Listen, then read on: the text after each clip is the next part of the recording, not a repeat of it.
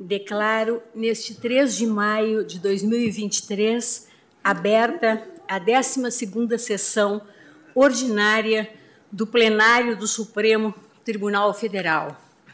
Cumprimento os eminentes pares, ministra Carmen Lúcia, nosso decano ministro Gilmar Mendes, ministro Luiz Fux, ministro Luiz Edson Fachin, ministro Alexandre de Moraes, ministro Nunes Marques, ministro André Mendonça, e, e de forma remota, ministro Dias Toffoli.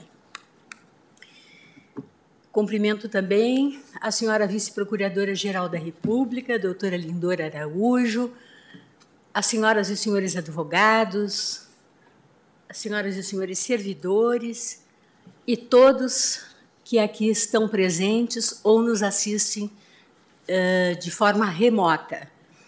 Um cumprimento muito especial aos alunos do sexto ano do Centro de Ensino Fundamental 2 do Guará, Distrito Federal, que hoje visitam o Supremo dentro do nosso programa Educação na Escola.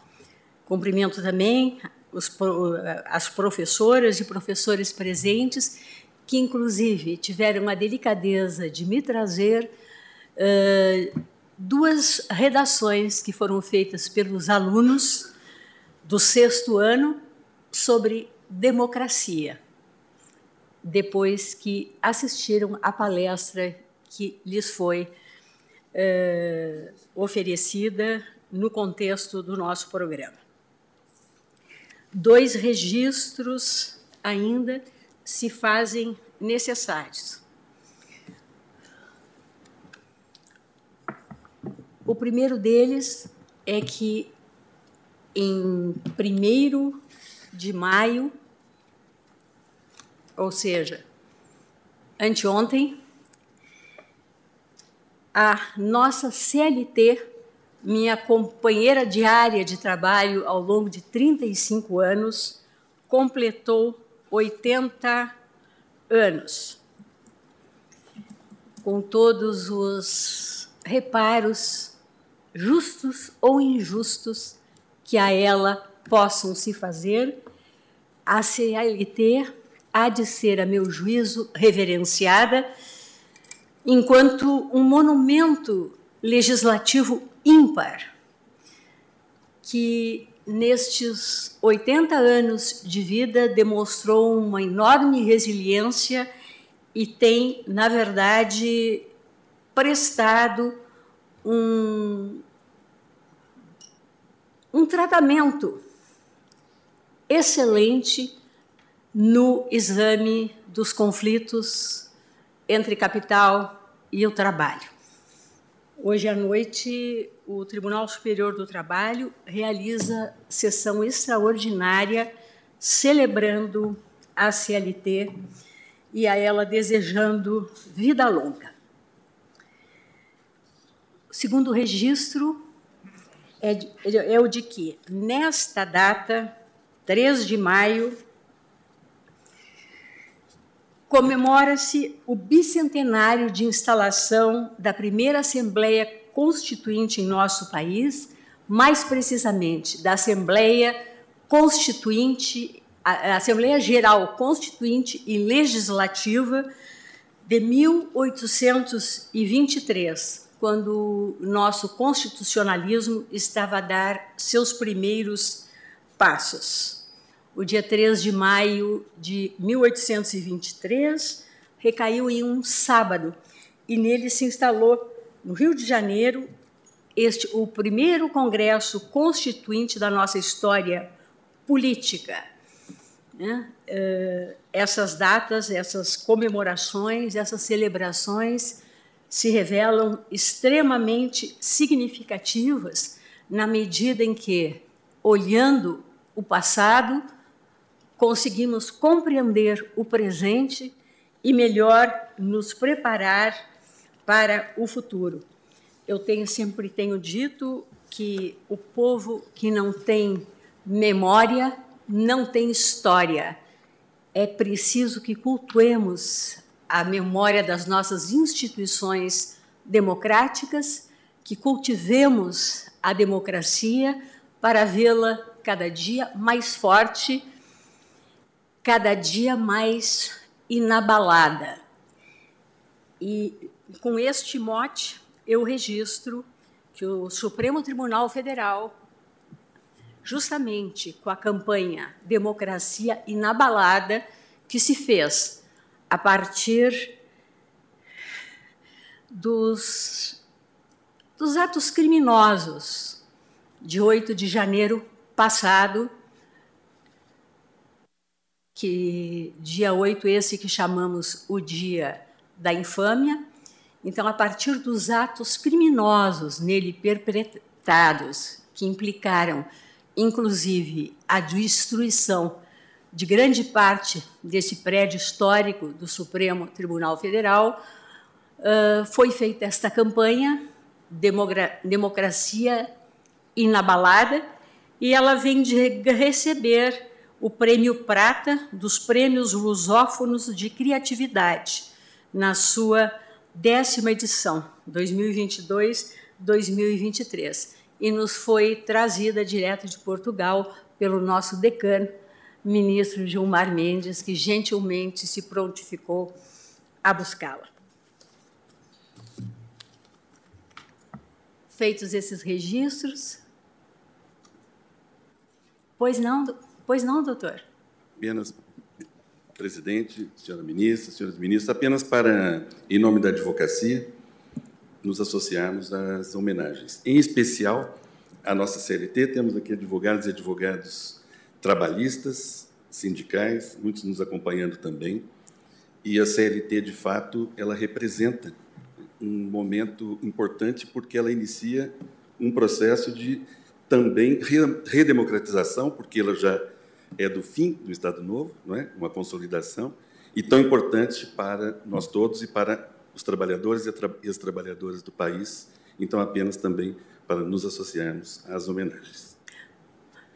Agradeço a manifestação e peço à senhora secretária que proceda à leitura da ata da sessão anterior.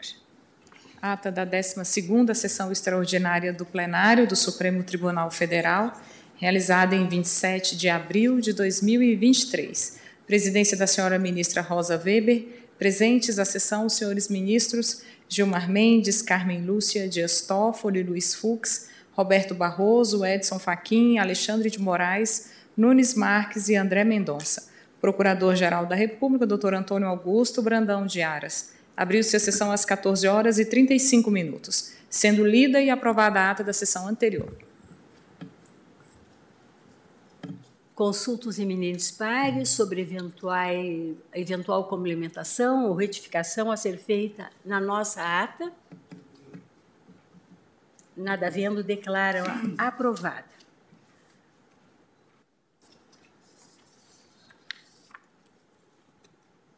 Apregou para continuidade de julgamento as arguições de descumprimento de preceito fundamental 964, 965, 966 e 967, ajuizadas respectivamente pelo Partido Rede Sustentabilidade, pelo Partido Democrático Trabalhista, pelo Partido Cidadania e pelo Partido Socialismo e Liberdade, o PSOL, todas sob a minha relatoria e que dizem com a ODS 16, Paz, Justiça e Instituições Eficazes.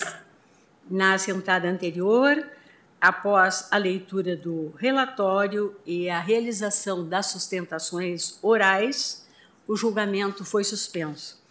E eu começo, como já o fiz na oportunidade, cumprimentando as advogadas e advogados que se manifestaram da tribuna, né, com, com muita propriedade e seguramente contribuindo para uma melhor reflexão sobre esta, estas ações de controle concentrado. Senhora ministra, senhores ministros, como visto, cuida-se de quatro arguições de descumprimento de preceito fundamental propostas pelos partidos que acabei de nominar em face do decreto de 21 de abril de 2022, editado pelo então presidente da República, que concedeu indulto individual a Daniel Lúcio da Silveira, então deputado federal, e condenado criminalmente por esta Suprema Corte nos autos da ação penal 1044, Distrito Federal. Reconheço, por óbvio e de plano, a legitimidade ativa destes partidos políticos com representação no Congresso Nacional e para o ajuizamento dessas ações de controle concentrado nos moldes da legislação de regência. Aprecio, em primeiro lugar, uma preliminar de não conhecimento quanto à ADPF 964, que foi suscitada pelo Procurador-Geral da República, embora não reiterada na sustentação oral, mas eu a aprecio brevemente, rejeitando-a.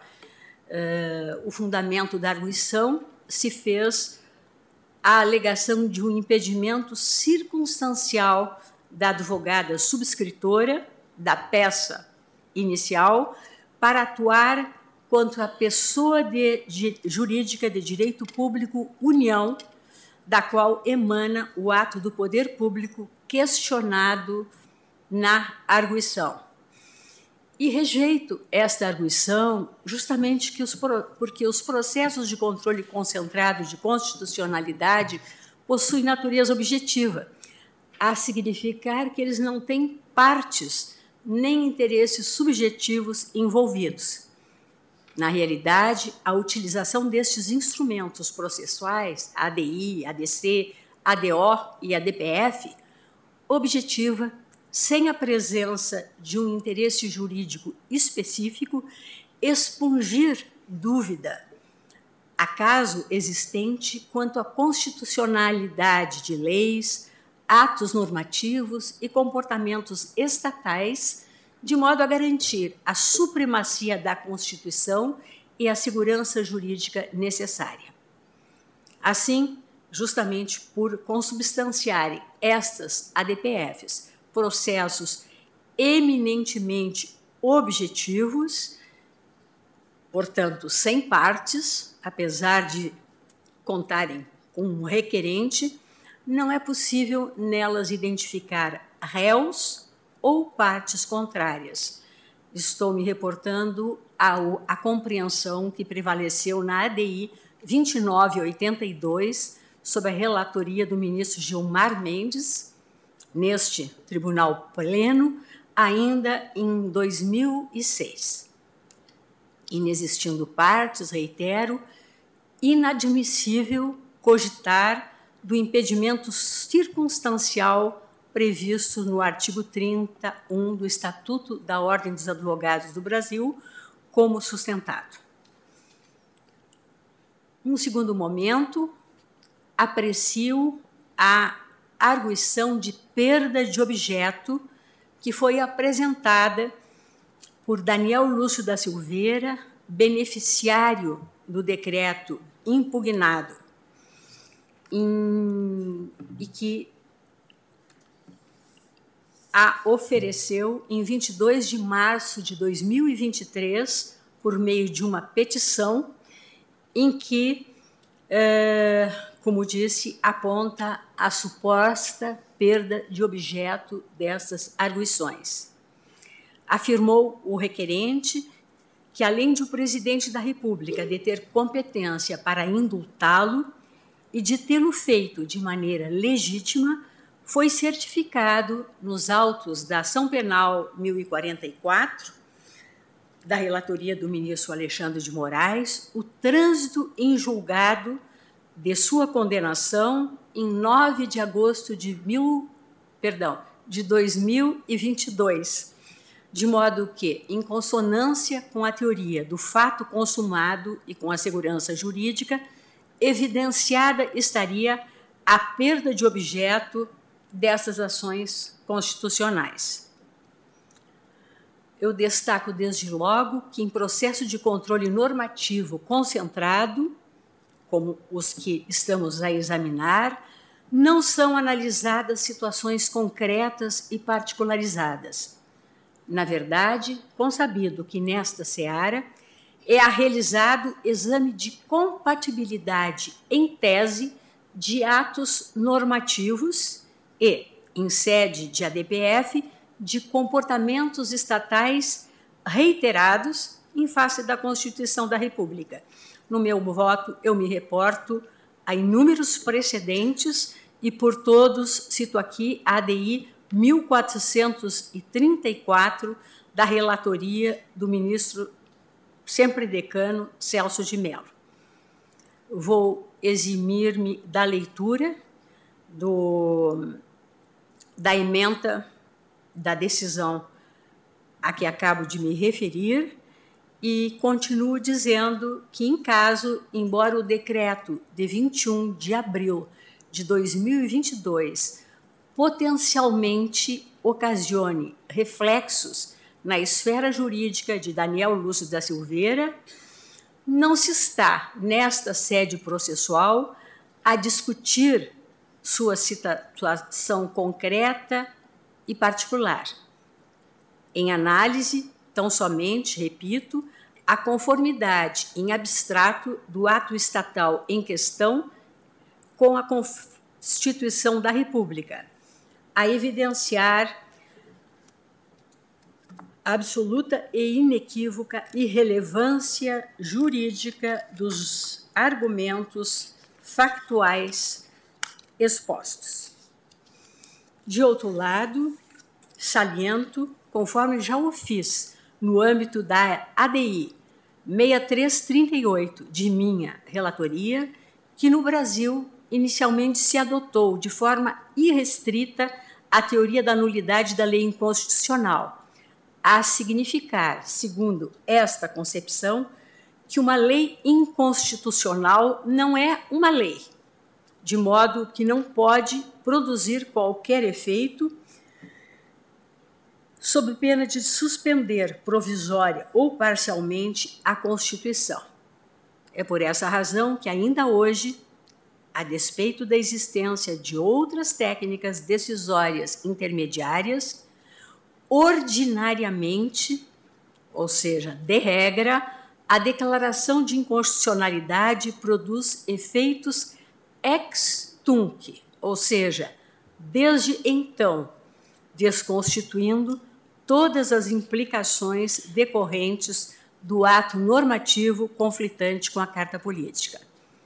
Há de se ressaltar que a teor do artigo 738 do Código de Processo Penal, combinado com o artigo 192 da Lei de Execução Penal, imprescindível que o juízo competente declare extinta a punibilidade para que o concernente decreto presidencial produza efeitos em relação ao respectivo beneficiário. Em outras palavras, indispensável pronunciamento jurisdicional reconhecendo incidir, no caso concreto, hipótese de extinção da punibilidade. Aliás, essa é posição majoritária da doutrina. Conquanto oriundos de órgãos estranhos ao judiciário anistia, graça e indulto só provocam a extinção da punibilidade depois de acolhidos por decisão judicial. É o magistério de Estevão Luiz Lemos Jorge, em obra que transcrevo, que registro no voto. Ora, continuo, na ação penal 1044, o relator ministro Alexandre de Moraes, com a prudência e o equilíbrio que lhe são próprios, não declarou a extinção da punibilidade de Daniel Lúcio da Silveira, justamente em razão da pendência de julgamento das presentes arguições de descumprimento de preceito fundamental, nas quais se questiona, reitero, a constitucionalidade da concessão do, pre, do perdão presidencial.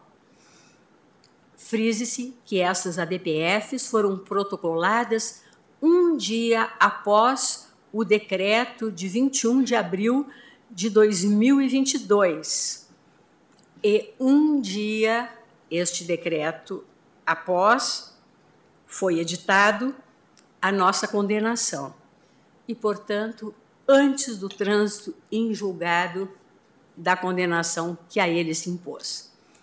Vale dizer, não obstante os esforços argumentativos empreendidos na petição, o decreto de 21 de abril de 2022 nunca produziu efeitos na esfera jurídica do requerente, mostrando-se absolutamente impertinente e irrelevante, por conseguinte, o trânsito em julgado do acórdão condenatório, bem assim descabida a invocação da teoria do fato consumado.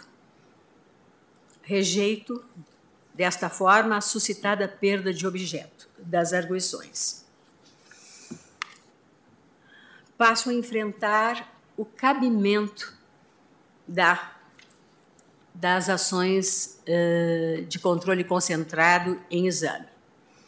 Tenho por cabíveis essas arguições de descumprimento de preceito fundamental na medida em que elas têm por objeto, na forma do artigo 1 caput da Lei 9882 de 1999, evitar ou reparar lesões a preceitos fundamentais resultantes de ato do poder público de caráter normativo.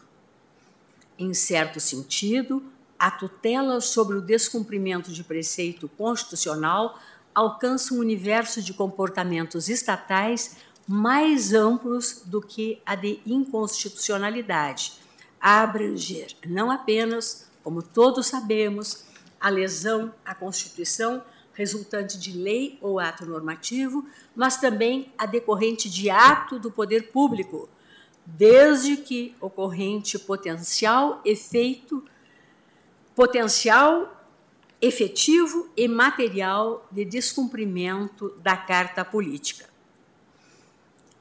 Consabido que a arguição de descumprimento de preceito fundamental desempenha, no conjunto dos mecanismos de proteção da rigidez da ordem constitucional, a específica função de evitar a falta de outro meio eficaz para tanto, a perenização no ordenamento jurídico de comportamentos estatais, ostentem eles ou não a natureza de atos normativos, contrários a um identificável núcleo de preceitos, princípios e regras, tidos como sustentáculos da ordem constitucional estabelecida.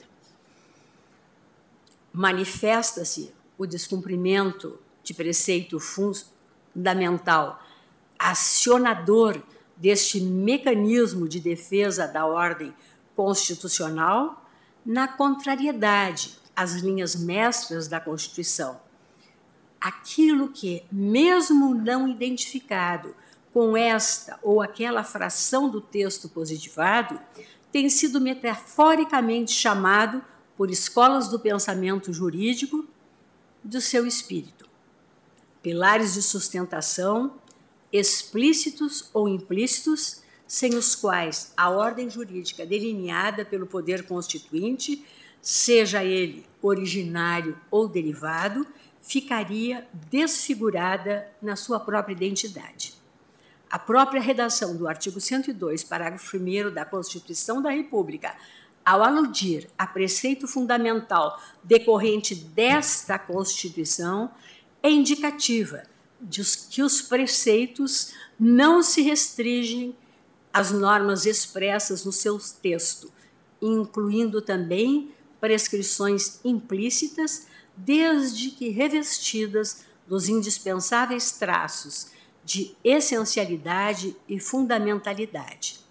É o caso, por exemplo, de princípios como o da razoabilidade e o da confiança, realidades deontológicas integrantes da nossa ordem jurídica, objeto de sofisticados desenvolvimentos jurisprudenciais nesta Corte, embora não expressos na literalidade do texto constitucional.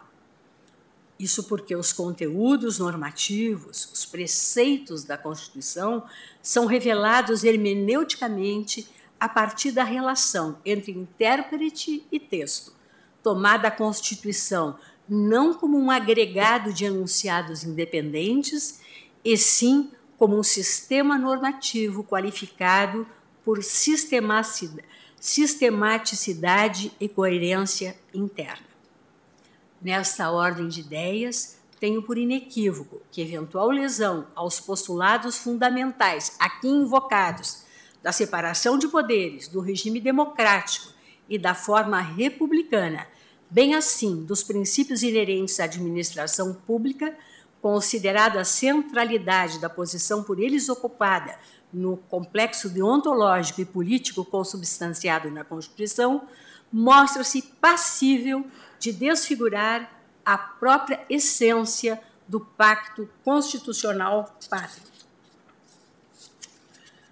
Entendo, pois, diante do alegado nas iniciais, devidamente enquadrada a lide, tal como se apresenta em tese, em hipótese devidamente delimitada de lesão a preceitos fundamentais, estes, por sua vez, devidamente indicados na inicia nas iniciais.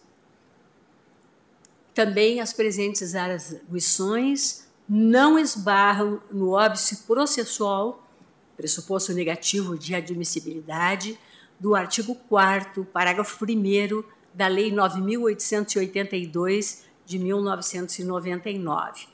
Tenho por demonstrada a insuficiência dos meios processuais ordinários para imprimir solução satisfatória à controvérsia posta.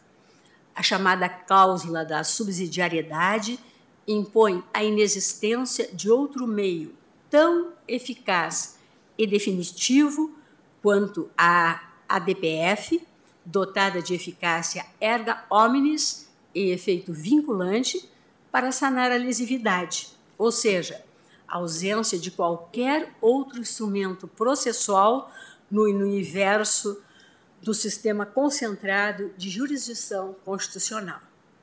Esta Corte já reputou admissível a utilização dessa via processual para impugnar, como ato do poder público lesivo a preceito fundamental, comportamento reiterado da administração pública tido como inconstitucional em inúmeros processos, e no meu voto eu exemplifico. E aqui invoco por todos a DPF 709, uh, da relatoria do ministro Luiz Roberto Barroso.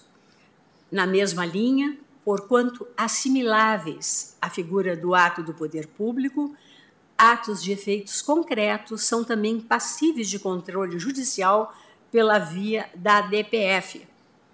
Aqui eu invoco a DPF 242 da relatoria da ministra Carmen Lúcia notadamente quando seus objetivos acarretam ou possam acarretar grave violação da ordem constitucional, justificando a intervenção judicial para a tutela de direitos fundamentais ou de interesses políticos e jurídicos socialmente relevantes. Abro um tópico na sequência uh, sobre a respeitabilidade das decisões do Supremo Tribunal Federal e a inconstitucionalidade substancial.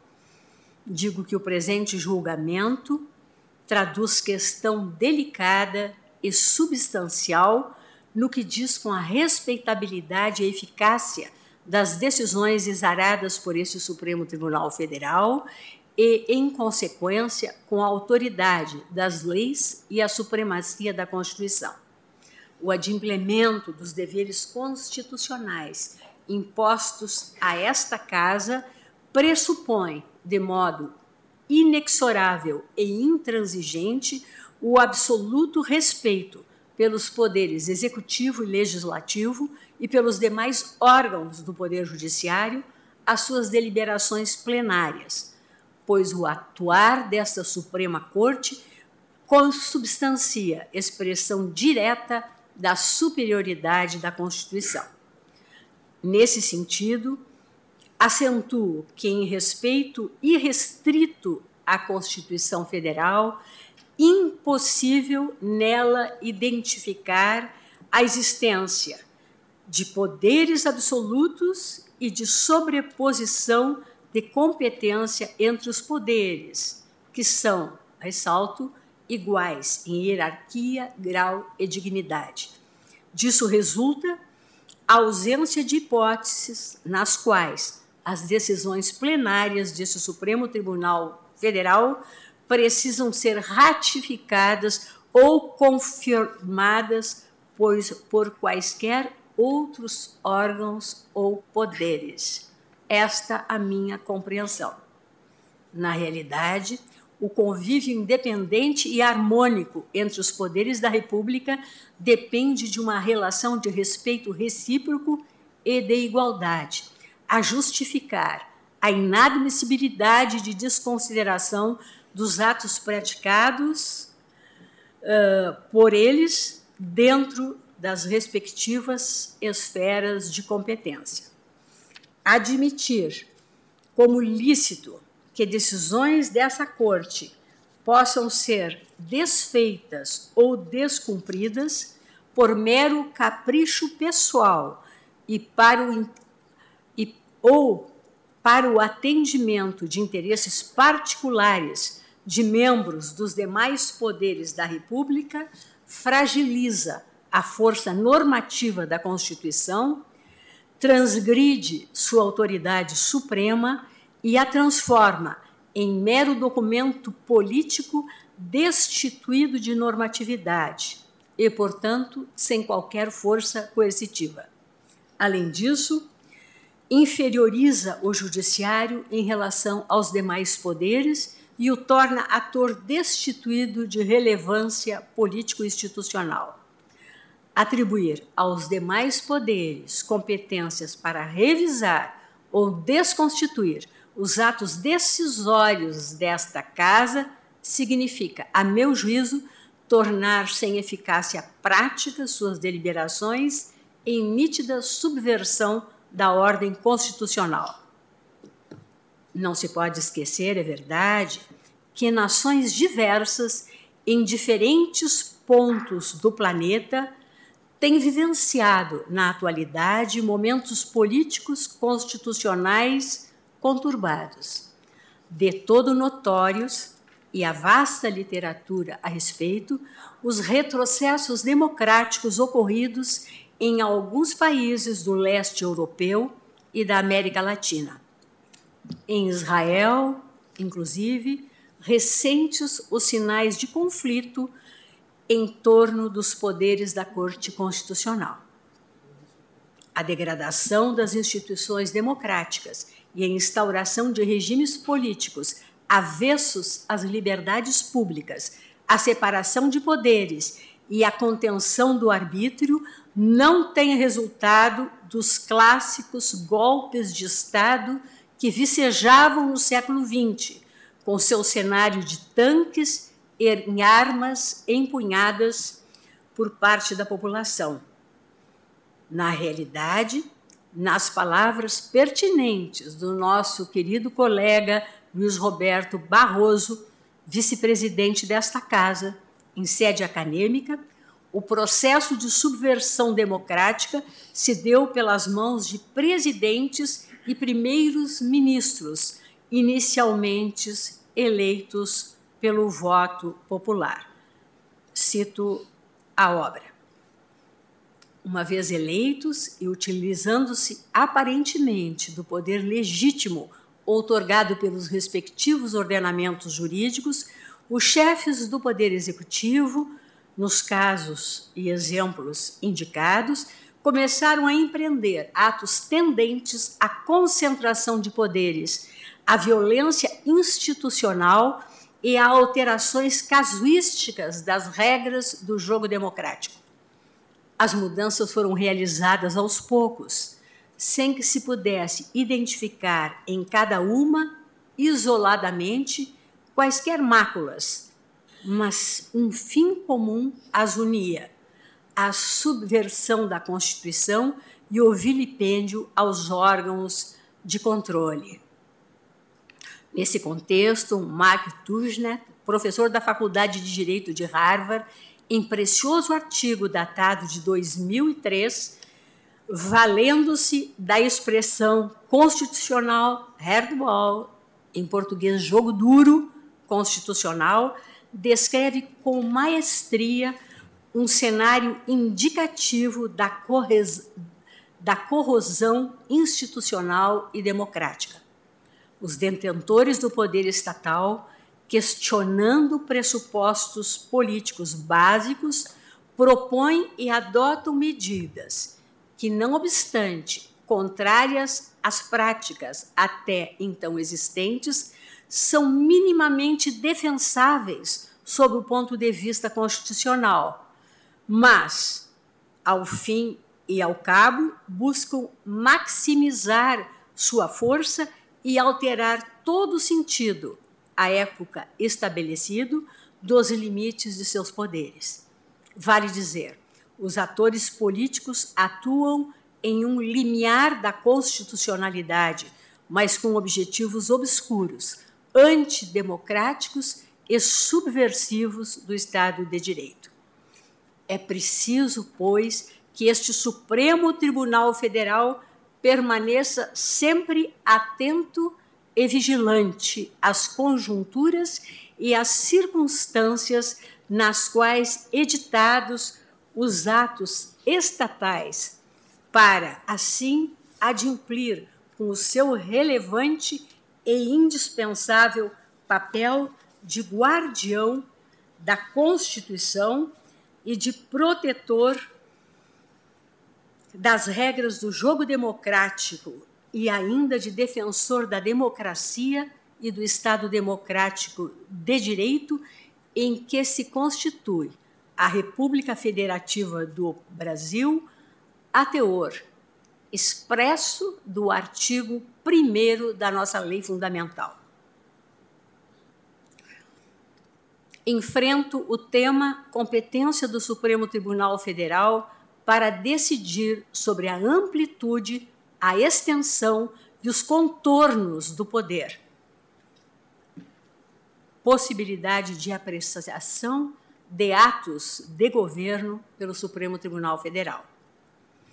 Digo que vigora no Brasil, por força de expressa previsão constitucional, o princípio da inafastabilidade da jurisdição, ou, em outros termos, o direito fundamental de ação significa dizer, ao menos em sua acepção clássica, que o Poder Judiciário não pode se negar a prestar a jurisdição, ou seja, não pode deixar de apreciar um pedido a ele dirigido.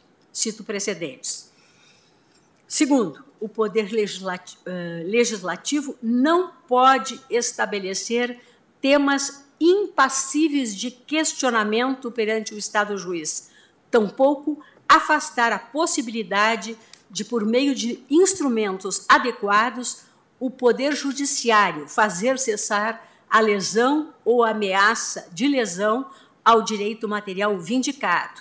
Cito precedentes, no caso ADI 4296, redatoria do ministro Alexandre de Moraes. Terceiro, o Poder Legislativo não pode opor óbices excessivos ao acesso à jurisdição, ainda que de modo indireto. Cito como precedente ADI 2211 da relatoria, relatoria do ministro Gilmar Mendes. Incontestável, pois, que em nosso país o Poder Judiciário não tem a prerrogativa de escolher o que julgar, preenchidos, como no caso os requisitos conformadores do direito de ação, o Estado juiz tem o poder dever de prestar a jurisdição e, portanto, de decidir o mérito do litígio a ele submetido, forte no direito vigente, sobretudo na Constituição Federal. A este Supremo Tribunal Federal incumbe ainda o peculiar e notável dever de aferir em abstrato a conformidade de atos do poder público com a Carta Política, tarefa insuscetível de rejeição, considerada sua especial condição de guardião da Constituição, condição esta que lhe foi conferida pela Assembleia Nacional Constituinte.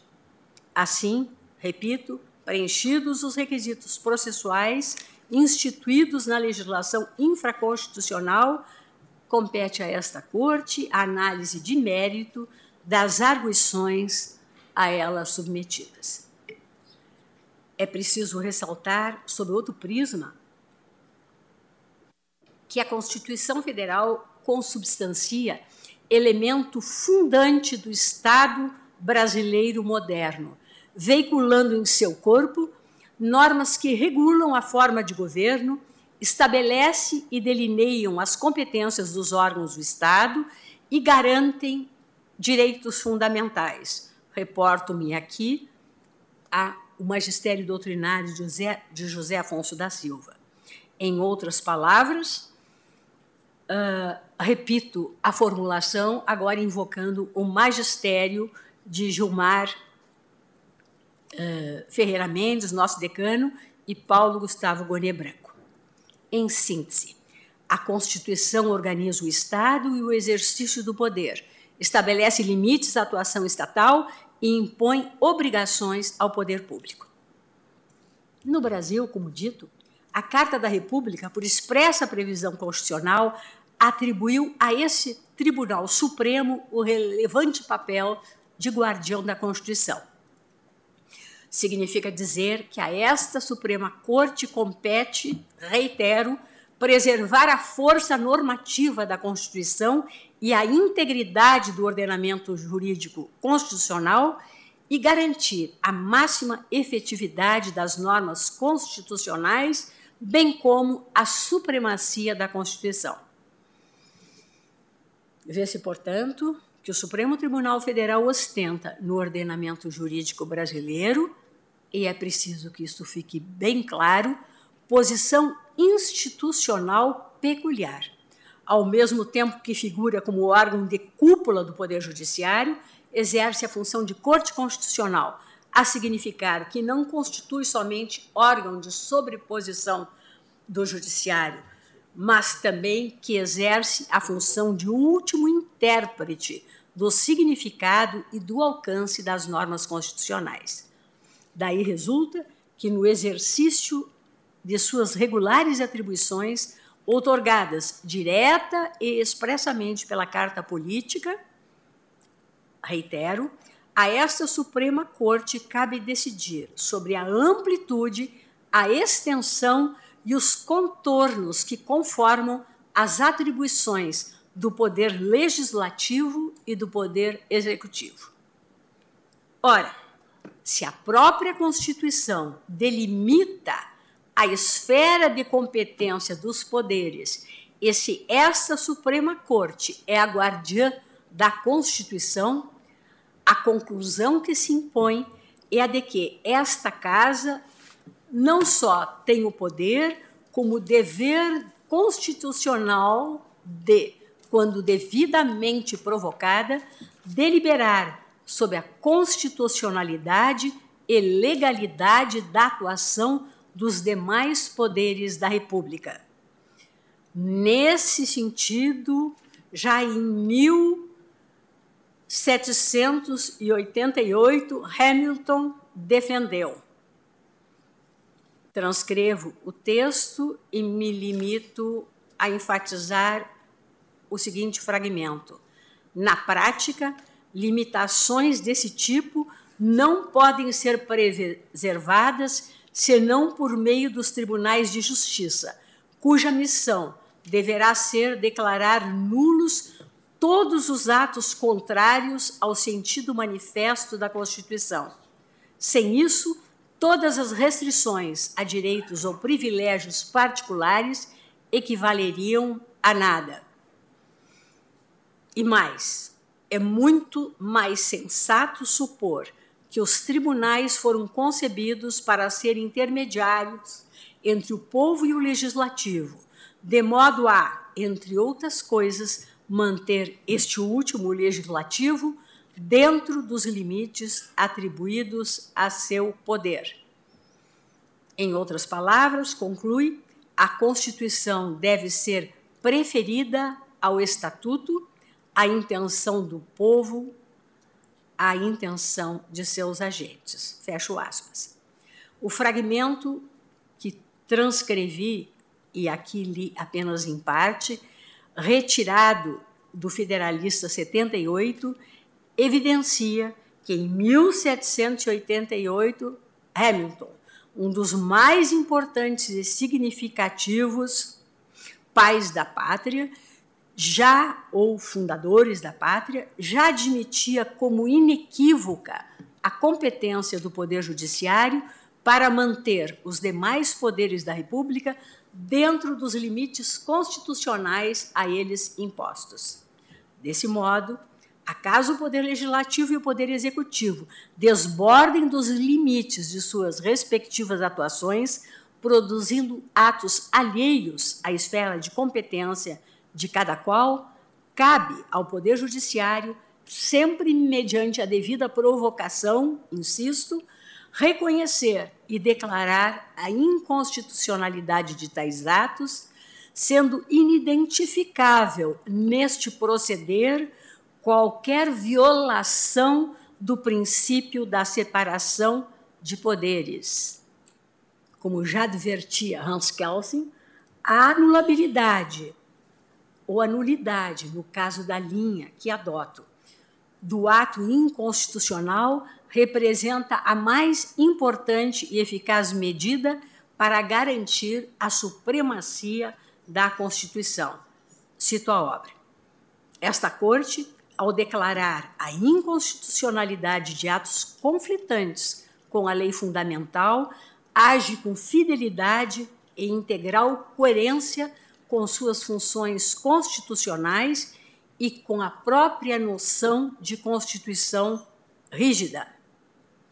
Não por outra razão, em 19 de outubro de 2005, este Supremo Tribunal Federal, em julgado do qual participou da atual composição apenas o ministro Gilmar Mendes, afirmou sua competência para conhecer de mandado de segurança impetrado contra ato do Conselho de Ética e Decoro Parlamentar da Câmara dos Deputados. Eis a ementa no que importa do referido julgado. Aspas. Item 2.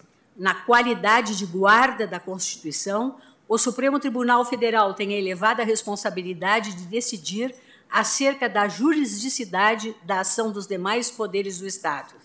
No exercício desse mistério, deve esta Corte ter sempre em perspectiva a regra da autocontenção, que lhe impede de invadir a esfera reservada à decisão política dos dois outros poderes, bem como o dever de não se demitir do importantíssimo encargo que a Constituição lhe atribui de garantir o acesso à jurisdição de todos aqueles cujos direitos individuais tenham sido lesados ou se achem ameaçados de lesão. E aí prossegue uh, no exame daquele caso concreto. Destaco que, naquela oportunidade, apesar de vencido quanto ao deferimento da medida liminar, naquele caso que foi, no caso, indeferida, prevaleceu em relação à admissibilidade do RIT o voto do ministro Sepúlveda Pertence, relator originário do mandado de segurança, acompanhado pelos demais ministros, à exceção do ministro Marco Aurélio. Com efeito, expressamente decidida pelo Pleno desta Casa, como dito, a questão relativa ao conhecimento da impetração, bem assim aos limites de atuação deste tribunal. Por expressiva maioria, 9 a 1, repito apenas, vencido o ministro Marco Aurélio e ausente o ministro César Peluso, a impetração foi conhecida tendo sido assentada a competência deste Supremo Tribunal Federal para decidir sobre a juridicidade da ação dos demais poderes do Estado. Eu trago a colação fragmento do voto do relator originário no ponto ministro Sepúlveda pertence. Aspas, item 64 do voto de Sua Excelência. Não desconheço a delicadeza inerente à questão. No sistema brasileiro de universalidade da jurisdição do judiciário, Constituição, artigo 5, inciso 35, corre a Justiça e, em particular, o Supremo Tribunal Federal sobre um fio da navalha entre a usurpação do poder alheio e a demissão do seu próprio poder-dever de prestar jurisdição. E mais, item 65. Guarda da Constituição, o Supremo Tribunal tem a responsabilidade cotidiana de decidir da juridicidade da ação dos demais poderes do Estado, no desempenho da qual há de manter atuação escrupulosa aos, aos dois prismas da limitação de sua função institucional. O primeiro, negativo e óbvio, é de não ultrapassar as raias e invadir a órbita da livre decisão política dos demais poderes. O segundo, positivo e não mesmo e não menos importante, é o de ocupar integralmente o seu espaço de modo a não se demitir do poder que é seu, não para afirmar orgulhosamente a própria força, mas sim para não sonegar a garantia constitucional de acesso à jurisdição de que quem de quem quer que se pretenda lesado ou ameaçado de lesão a direito seu. Fecho aspas. Como se vê, não obstante a acentuada não obstante acentuada a necessidade de autocontenção por essa Suprema Corte na interpretação dos limites de atuação dos demais poderes da República, afirmada, repito, a competência desta Casa para decidir a esse respeito. Pontuo que este mesmo Supremo Tribunal Federal, no mesmo ano de 2005, ao apreciar a ADI 1231, relatoria do ministro Carlos Veloso, reconheceu de forma expressa, não obstante o teor eminentemente político da Lei 8.985 de, 8.985 de 1995, que concedeu anistia aos candidatos às eleições de 1994, sua competência para, para analisar a constitucionalidade do referido diploma legal. A pretensão de excluir ex ante da apreciação do Poder Judiciário atos do poder público marcados por seu alto teor político consubstancia, de fato, uma tentativa indevida de instauração no Brasil de um Estado dual. De um lado, temas passíveis de apreciação pelo Estado juiz, submetidos, portanto, ao controle jurisdicional e, em consequência, ao império do ordenamento jurídico. De outro, uma esfera de poder cujos atos seriam insuscetíveis de qualquer tipo de controle e, em consequência, acima da autoridade subordinante das leis e da Constituição. Evidentemente, não se pode acolher esse tipo de argumentação com a devida vênia. Mesmo porque Se hoje admitirmos a impossibilidade absoluta de apreciação dos limites a que estão sujeitos os atos políticos e discricionários pelo Estado juiz, a tendência será a ampliação da esfera de aplicabilidade desses conceitos, de modo a diminuir cada vez mais a competência do Poder Judiciário, a reduzir a força normativa da Constituição, a enfraquecer a proteção dos direitos fundamentais e a maximizar o campo para o arbítrio, fazendo letra morta da Constituição da República.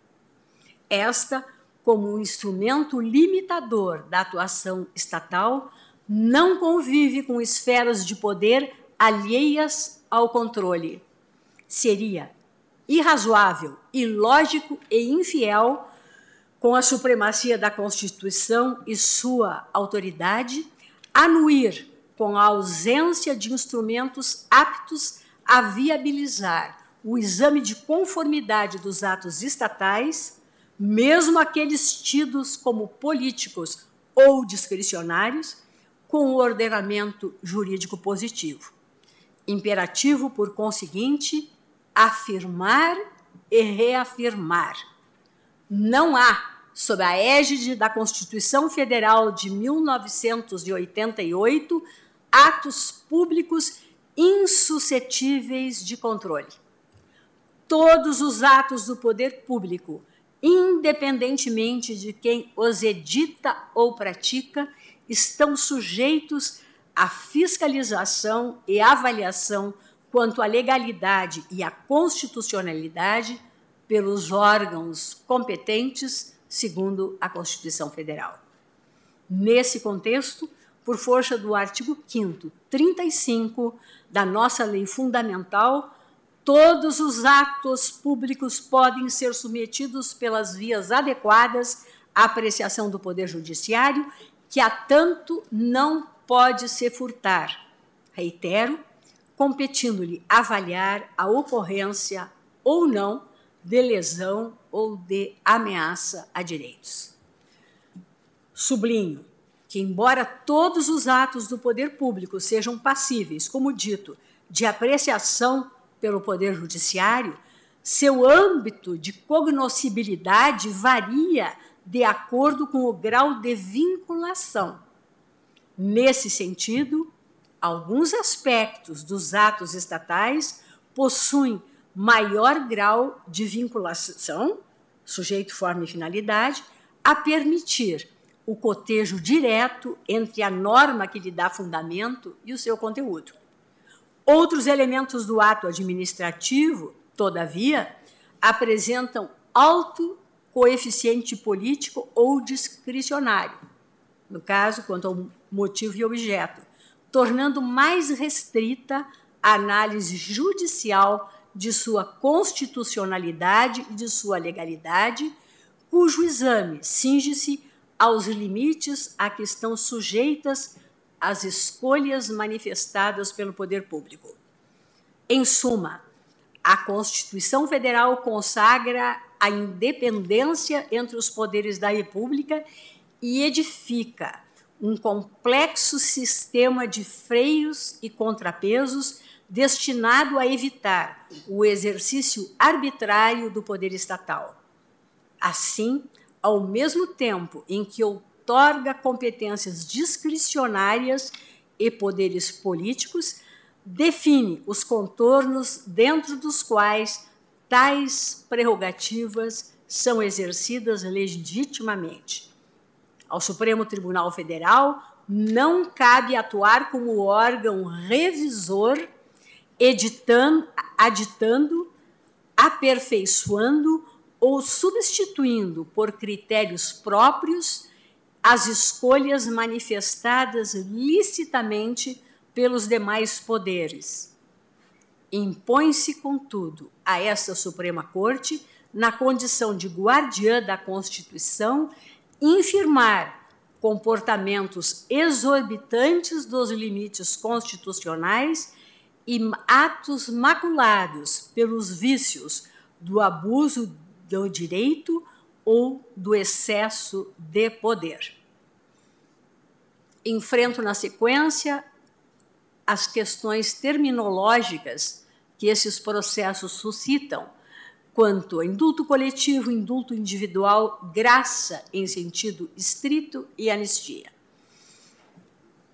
Registro que, antes de mais nada, tenho por imprescindível estabelecer algumas distinções terminológicas e de natureza conceitual quanto aos institutos envolvidos na clemência ou perdão, para, clareando o ponto de partida deste voto, não deixar imersa em sombra a solução que proponho para o deslinde da presente controvérsia constitucional que inequivocamente se reveste da mais alta significância para o ordenamento jurídico pátrio. O Instituto da Graça encontra entre nós acepção como gênero e como espécie. Do gênero graça são espécies a graça em sentido estrito, o indulto e a comutação da pena, além de, para alguns autores, a anistia. Tenho por inadequada a expressão direito de graça para designar o gênero, enquanto se vincula, ao fim e ao cabo, a uma concepção de direito subjetivo, o que todos sabemos não encontra guarida na jurisprudência desta casa. Da mesma forma, o termo poder de graça revela-se a meus olhos impróprio. Por isso, tratarei a graça, gênero, ou o Instituto da Graça, para os efeitos deste voto, como sinônimos de clemência ou perdão.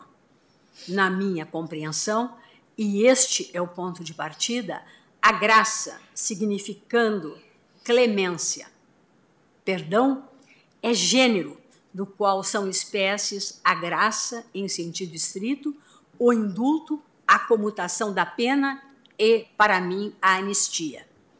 Todas essas diferentes vertentes, em maior ou menor grau, acarretam renúncia à execução da pena pelo Estado. O indulto, de natureza coletiva, a atingir, portanto, número indeterminado de condenados, consubstancia uma das vertentes pelas quais a clemência do príncipe se manifesta em nosso ordenamento jurídico.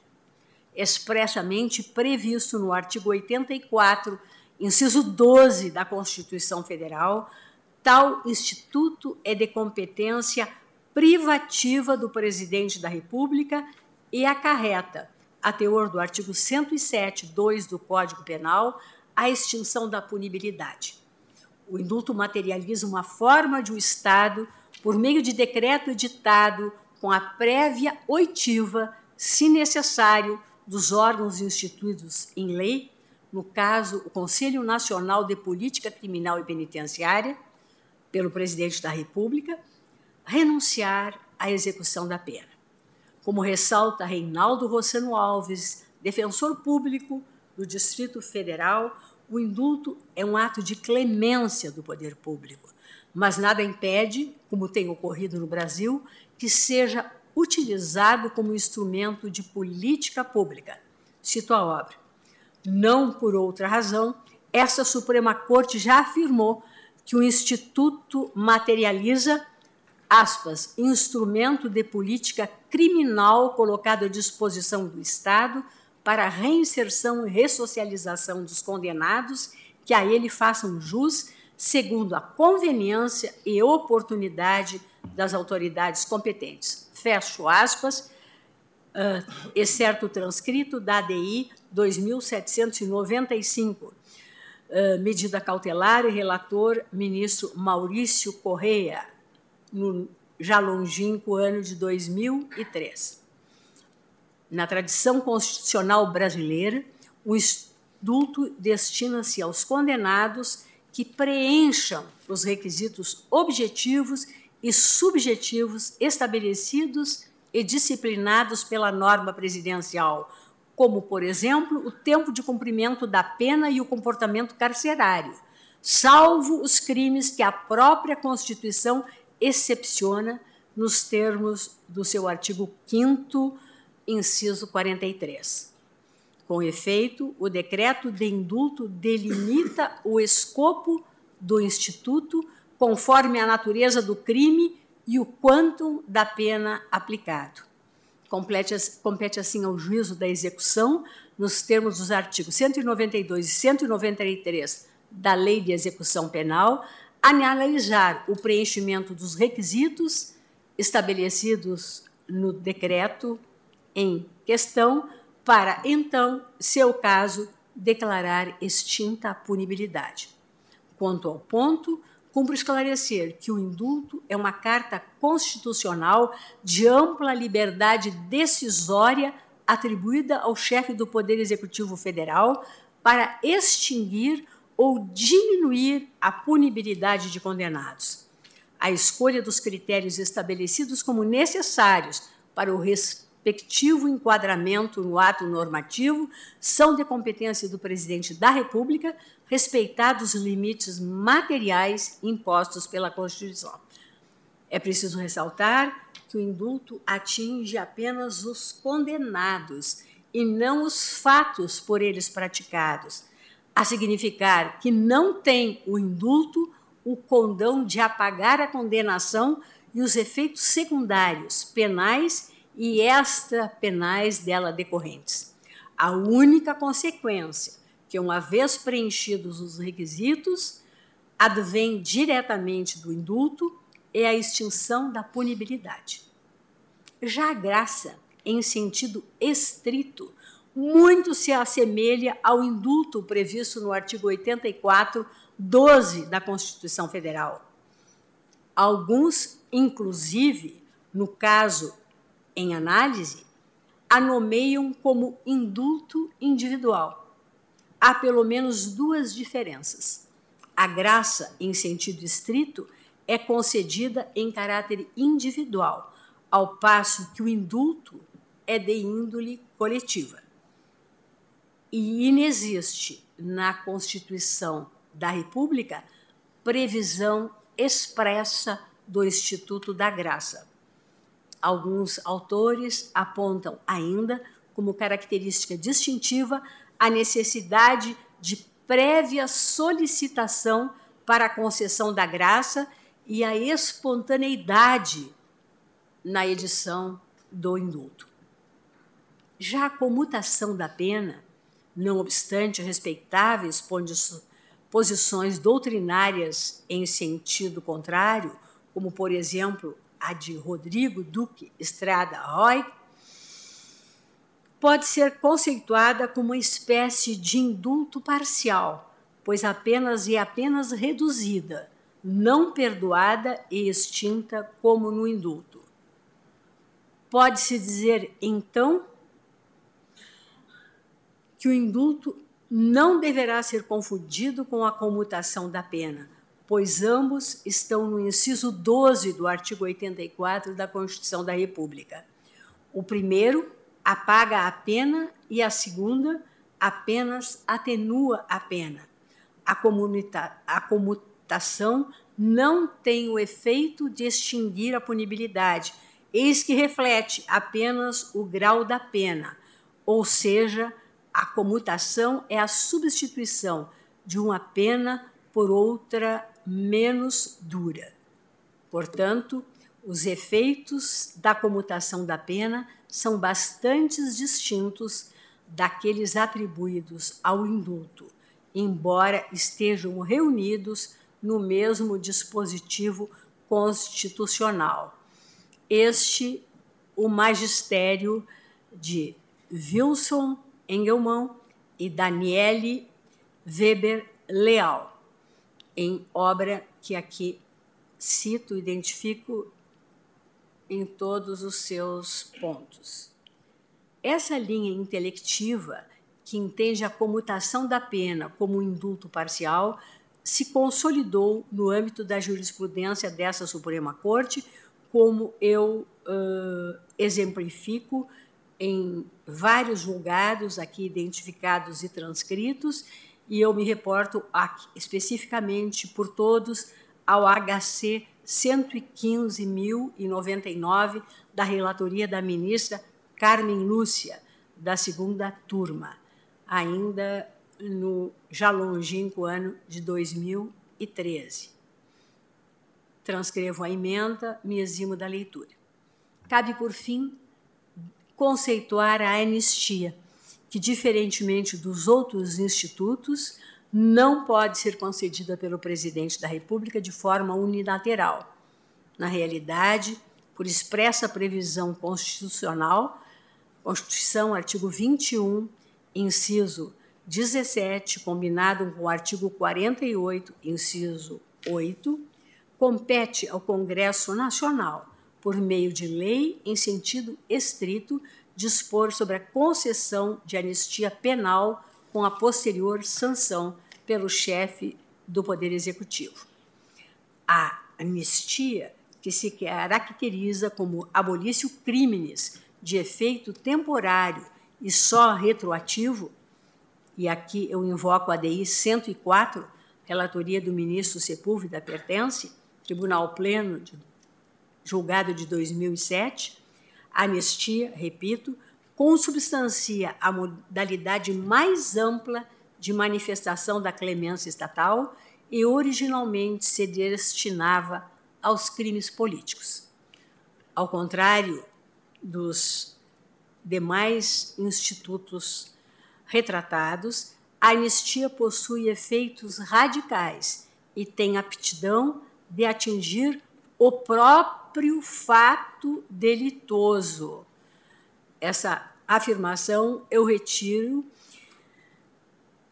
do Magistério Doutrinário de Celso de Mello, Constituição Federal anotada. Ou seja, não só exclui a pena, a anistia, como o próprio crime. E aqui me reporto ao magistério José Afonso da Silva. Nessa linha, este Supremo Tribunal Federal já teve a oportunidade de se pronunciar no sentido de que a anistia pode englobar qualquer penalidade imposta por lei. Transcrevo a emenda da ADI 12.031, sob a relatoria do ministro Carlos Veloso, julgamento em 2005. Me eximo da leitura. Assim, concluo a concessão de anistia acarreta a extinção de todos os efeitos penais da condenação, inclusive os penais secundários. Cito doutrina em abono da minha afirmação. Passo a abordar a clemência príncipes e a separação de poderes.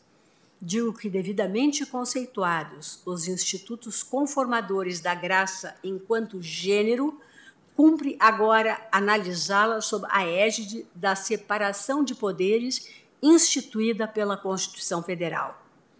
Para tanto, faço no meu voto uma breve digressão histórica sobre o perdão constitucional, tanto à luz do ordenamento jurídico nacional, quanto em consideração à experiência estrangeira que inspirou sua adoção no Brasil.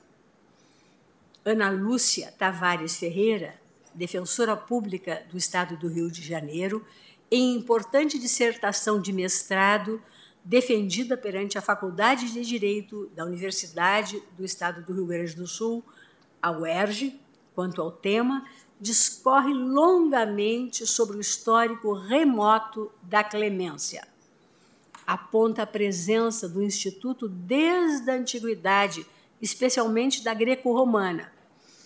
Preleciona que durante a República Romana a graça perdeu o caráter teocrático e passou a ser um atributo do poder social. Afirma, na realidade, que o perdão era utilizado em tal período como espécie de contrato para selar a paz entre vencedores e vencidos, obstruindo qualquer tipo de persecução pelos fatos ocorridos durante a guerra. A ascensão do Império Romano solidificou esse poder nas mãos de uma única pessoa, o César, tendo em vista a perda da força da lei para dar lugar à vontade suprema do imperador.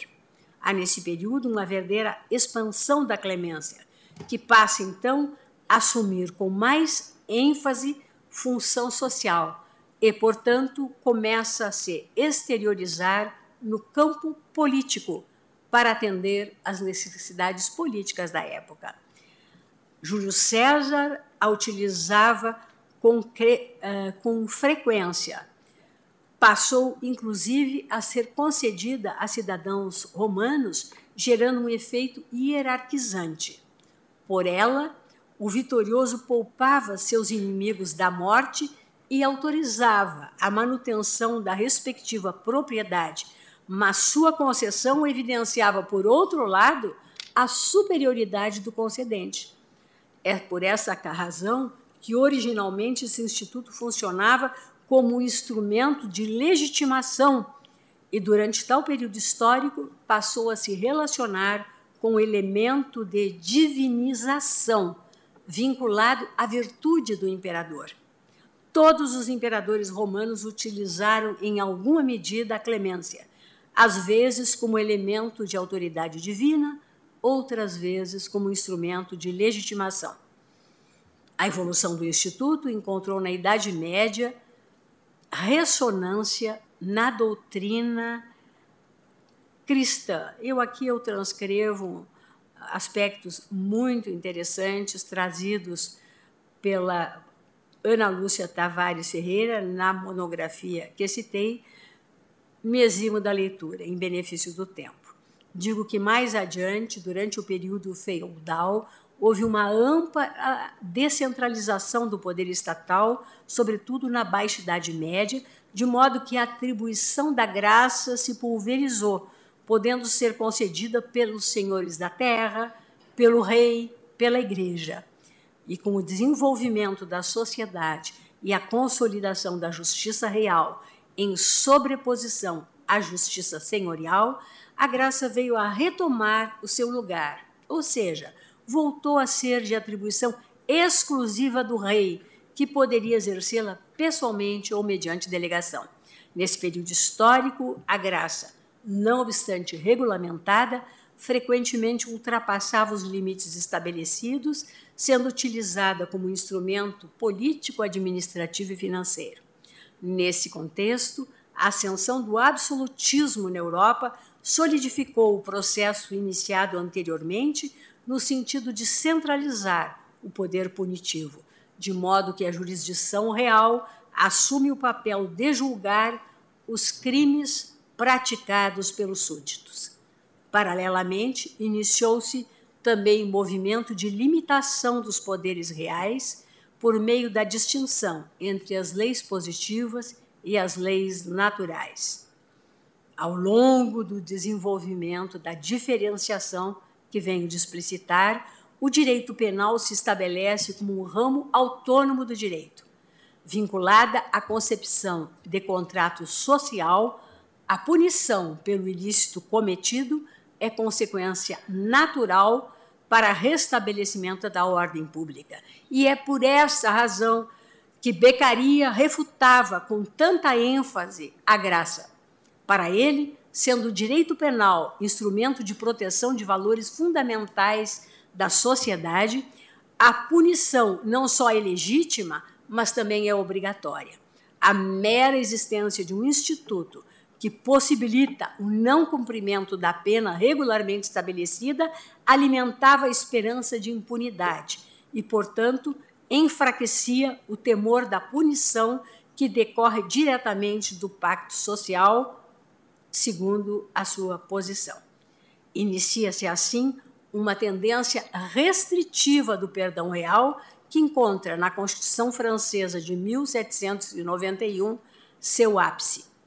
Nela, a graça foi abolida do texto constitucional.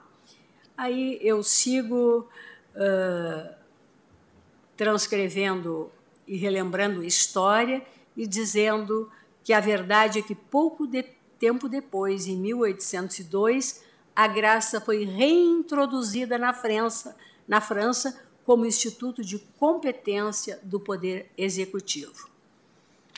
Não obstante o exposto até aqui, alguns autores apontam que, historicamente, a clemência foi obra de misericórdia, pela qual o rei perdoava qualquer crime, ofensa, punição, execução, direito, título, dívida ou dever temporal ou eclesiástico. O poder era absoluto e restrito, não estava sujeito a nenhum escrutínio judicial, motivo pelo qual era usado pelos regimes também como uma forma de agrado do soberano a seus súditos.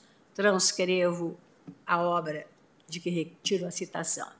Nesse sentido, Blackstone, em seu influente tratado sobre o direito comum inglês, afirmou que o perdão é uma instituição típica da monarquia, não sendo, portanto, sua existência compatível em democracias. Transcrevo a manifestação doutrinária. Em sua contribuição sobre a análise desta prerrogativa monárquica, a teórico constitucional britânico que descreve a prerrogativa real como o resíduo de autoridade discricionária ou arbitrária que, é, que a qualquer momento é deixada nas mãos da coroa.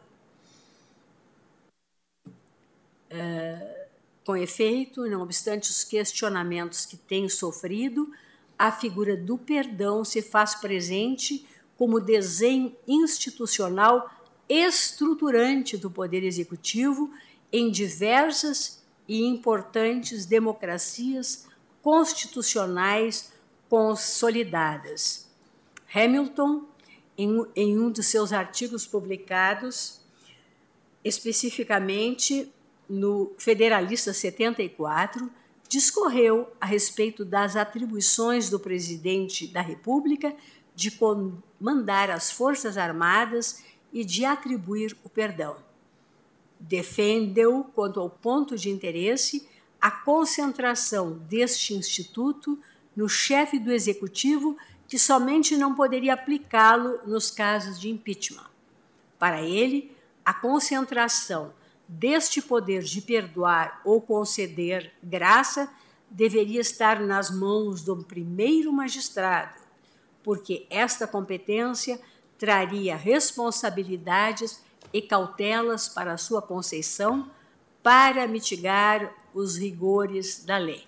Transcrevo o magistério doutrinário, texto, eh, cito, eh, texto outras considerações.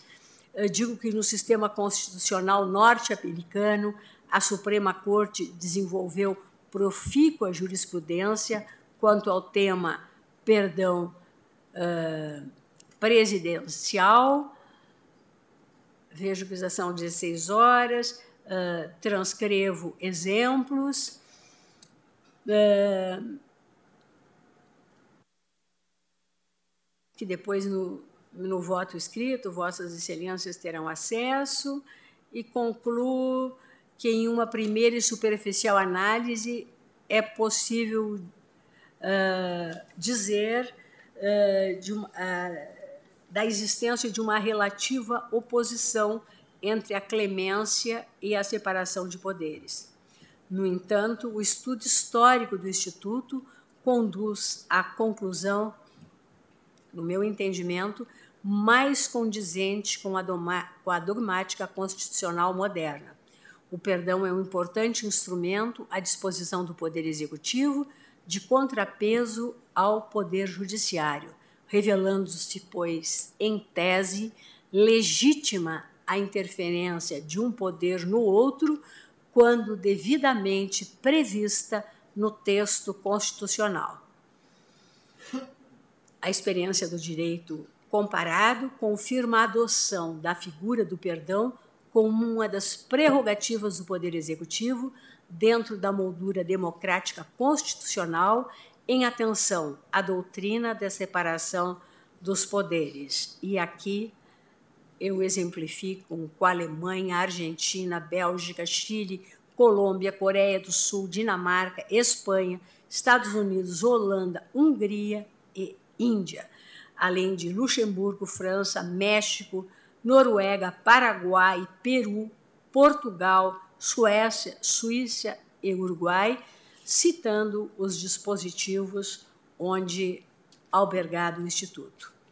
Vê-se, portanto, que a graça no sistema constitucional delineado em nosso ordenamento jurídico constitui medida de contrapeso do Poder Executivo frente ao Poder Judiciário, integrando, portanto, como já apontei, o sistema de freios e contrapesos instituído pela Constituição, a significar que, por si só, é parte relevante da separação de poderes.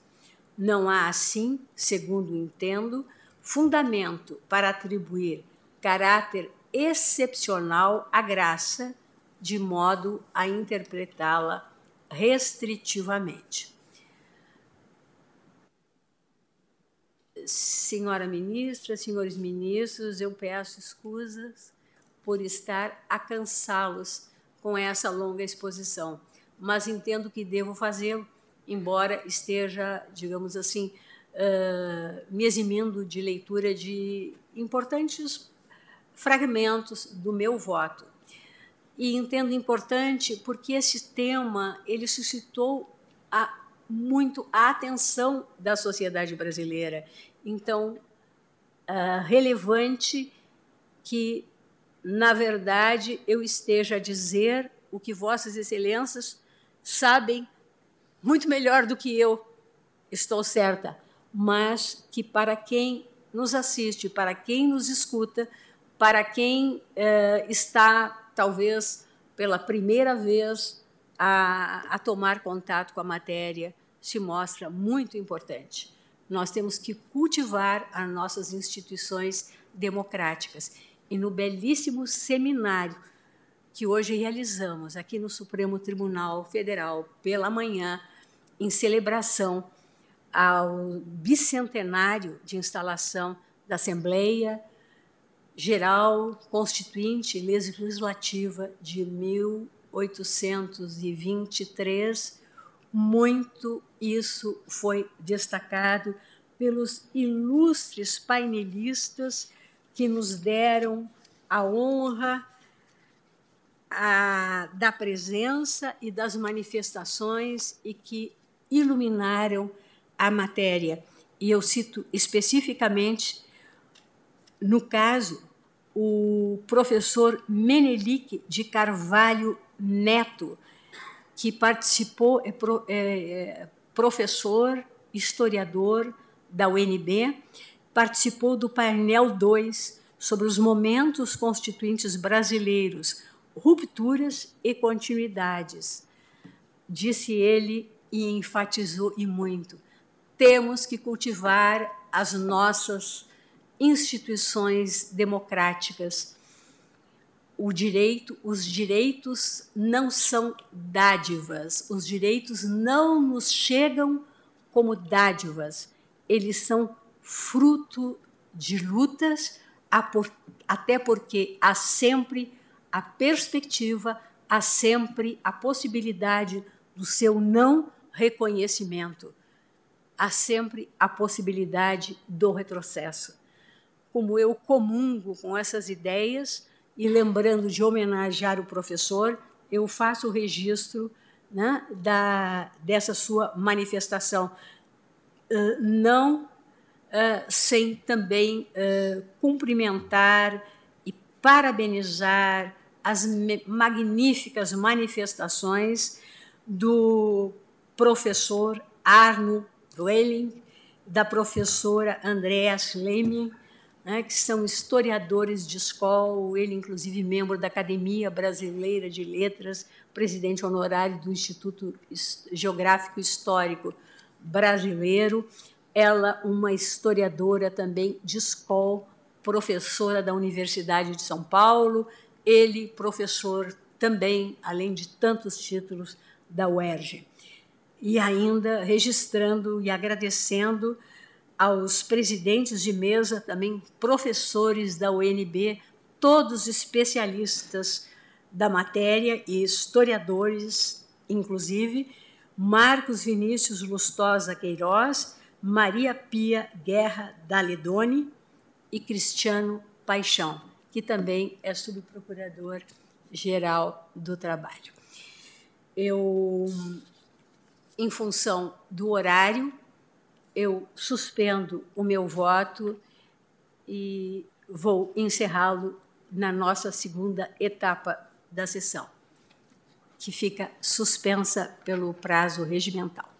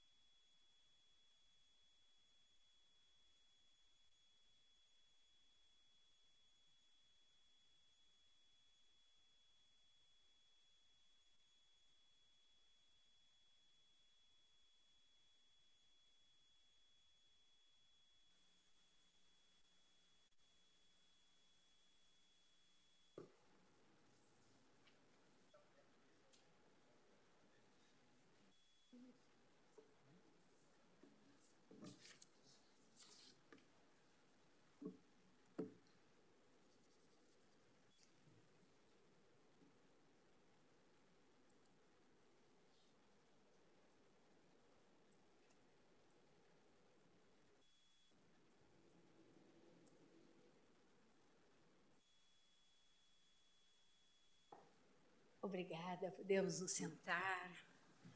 Declaro reaberta a sessão, renovando minha saudação a todos e dando continuidade ao julgamento das arguições de descumprimento de preceito fundamental 964, 965, 966 e 967, todas sob a minha relatoria. Eh, chegou ao tópico, em, como adiantei, em que faço breve análise histórica da graça enquanto gênero em nosso ordenamento jurídico, desvelando ainda o texto da Constituição Federal de 1988 a respeito. Relembro que a Constituição Imperial de 1824 atribuiu competência ao imperador, legítimo detentor do poder moderador, o perdão e a comutação das penas impostas pelo judiciário. A seu turno, também era de sua prerrogativa conceder anistia em caso urgente e em que assim aconselhem a humanidade e bem do Estado. A primeira Constituição Republicana de 1891 promoveu substancial modificação na sistemática atinente à clemência. Ao presidente da República competia indultar e comutar as penas nos crimes sujeitos à jurisdição federal, ressalvados os crimes de responsabilidade cometidos por funcionários públicos, pelos ministros de Estado e, nesse último caso, também os crimes comuns. Já a concessão da anistia, em, com a primeira Constituição republicana, passou a ser de competência privativa do Congresso Nacional. A Constituição de 34 alterou novamente o regramento do tema. Não obstante, manteve a atribuição do presidente da República de perdoar e comutar penas, agora sem a restrição concernente aos crimes federais e com a necessidade de proposição dos órgãos competentes. A anistia se manteve na esfera de atribuições privativas do poder legislativo. A Constituição, ou a Carta de 1937, fruto de um período autoritário, outorgou ao presidente da República o exercício da graça. Essa foi a primeira vez em que a Carta Política se referiu à clemência como graça. Pode-se dizer que, sob a égide dessa ordem constitucional, o presidente exercia em plenitude a prerrogativa do perdão, ou seja, podia inclusive conceder anistia. No âmbito da legislação infraconstitucional, o Código de Processo Penal, vale destacar, adota a nomenclatura graça, e isso se deve principalmente ao fato de que editado sob a égide da Carta de 1900 e 37, que se valia do termo. Curiosamente, no entanto, o Código Processo Penal, mesmo ausente previsão constitucional específica quanto ao indulto, a anistia e a graça em sentido estrito, adotou concepção que diferencia, na essência, tais institutos. A Constituição de 46, por sua vez, restaurou a dualidade existente até 1937.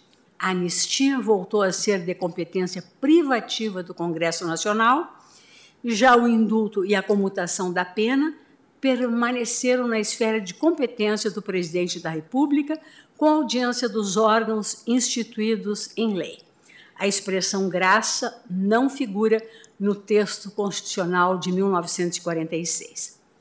As constituições de 1967 e de 1969, esta materializada na emenda constitucional número 1, fruto do período da ditadura militar vivenciada em nosso país, mantiveram no ponto às disposições da Constituição de 1946. Convém anotar que a Lei de Execução Penal, editada sob a égide da Constituição ou da Emenda Constitucional número 1 de 1969, dispõe sobre a anistia, o indulto coletivo e o indulto individual. A expressão graça não é utilizada e adotou-se o termo indulto individual para designar a graça em sentido estrito.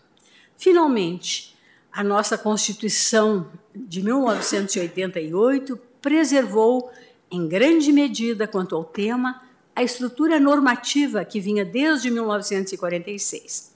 Compete ao Poder Legislativo a concessão de anistia.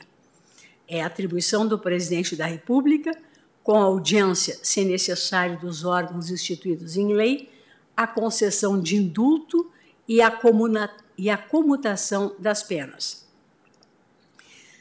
Importante ressaltar que, ao contrário do que sucedeu com as constituições imediatamente anteriores, a Magna Carta de 1988 voltou, tal como a Constituição de 1937, a utilizar o termo graça. Fê-lo, no entanto, em contexto diverso. No texto atual, o vocábulo graça é utilizado apenas e tão somente no dispositivo constitucional que restringe expressamente a clemência, vale dizer, não como um instituto de atribuição do presidente da República, tal como ocorria à época. Confira-se a redação dos dois, pre... dos dois preceitos da Constituição de 1988 que versam sobre a clemência ou o perdão. São eles o artigo 5, inciso 43, aspas, a lei considerará crimes inafiançáveis e insuscetíveis de graça ou anistia a prática da tortura, o tráfico ilícito de entorpecentes e drogas afins, o terrorismo e os definidos como crimes hediondos, por ele respondendo os mandantes, os executores e os que, podendo evitá-los, se omitirem. E o segundo dispositivo é o artigo 84, inciso 12, que reza: compete privativamente ao presidente da República conceder indulto e comutar penas com audiência, se necessário, dos órgãos instituídos em lei. Como visto, apenas um único dispositivo da Constituição Cidadã de 1988 utiliza a expressão graça. A jurisprudência desse Supremo Tribunal Federal, por sua vez, interpretou o artigo 5 43 da Carta Política, em sede de habeas corpus, adotando a compreensão de que o termo graça nele inscrito não corresponde à graça em sentido estrito. Ao exame do HC 77.528, relator ministro Sidney Sanches, o Tribunal Pleno, ainda em 1999, refutou a interpretação conferida ao artigo 5 43 da Constituição Federal pelo ministro Marco Aurélio, para o qual o vocábulo graça, contido no referido dispositivo constitucional, traduziria graça em sentido estrito.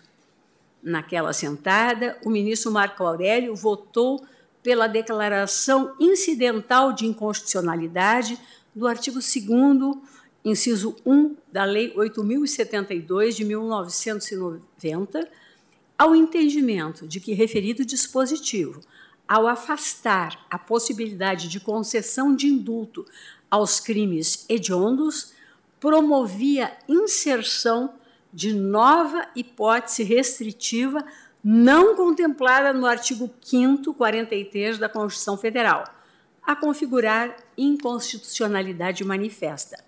Nada obstante, o Tribunal Pleno concluiu de forma diversa, por maioria. Transcrevo quanto ao ponto fragmento do voto proferido pelo ministro Sepúlveda Pertence na oportunidade. Aspas. É só comparar esse inciso 43 do artigo 5 com o inciso 12 do artigo 88 para ver que no artigo 88, em todo o conjunto do rol de atribuições presidenciais, não há alusão à graça, mas apenas ao indulto e à comutação de penas. O que deixa claro que, usada a expressão graça em outro preceito da CLT, nele se hão de compreender tanto o indulto quanto a comutação de pena a que alude o artigo 84, 12, para confiá-los à competência do presidente da República. Deste modo, continua o ministro Sepúlveda Pertence, fico apenas na Constituição e entendo que, no artigo 5 43, a referência à graça que abrange não só o indulto e a comutação de penas individuais, mas também o indulto coletivo, que é também modalidade do poder de graça, que se pode exercer, como é usual, pela fixação de critérios gerais para a extinção ou comutação parcial de penas. Da mesma forma, ao exame do HC 81.565, também sob a relatoria do ministro Sepúlveda pertence, a primeira turma desta casa não emprestou a expressão graça constante do artigo 5 43 da Constituição conotação restritiva. Assim, nos termos dos citados precedentes, referido vocábulo graça foi empregado na carta política como gênero e não como espécie. A título de exemplo, nestes atos sentido, eu estou aqui a transcrever a emenda do HC 8.567, relatoria do ministro Ilmar Galvão, primeira turma, 2002. É bem verdade que tal fato não inviabiliza a atividade conformadora inerente ao poder legislativo.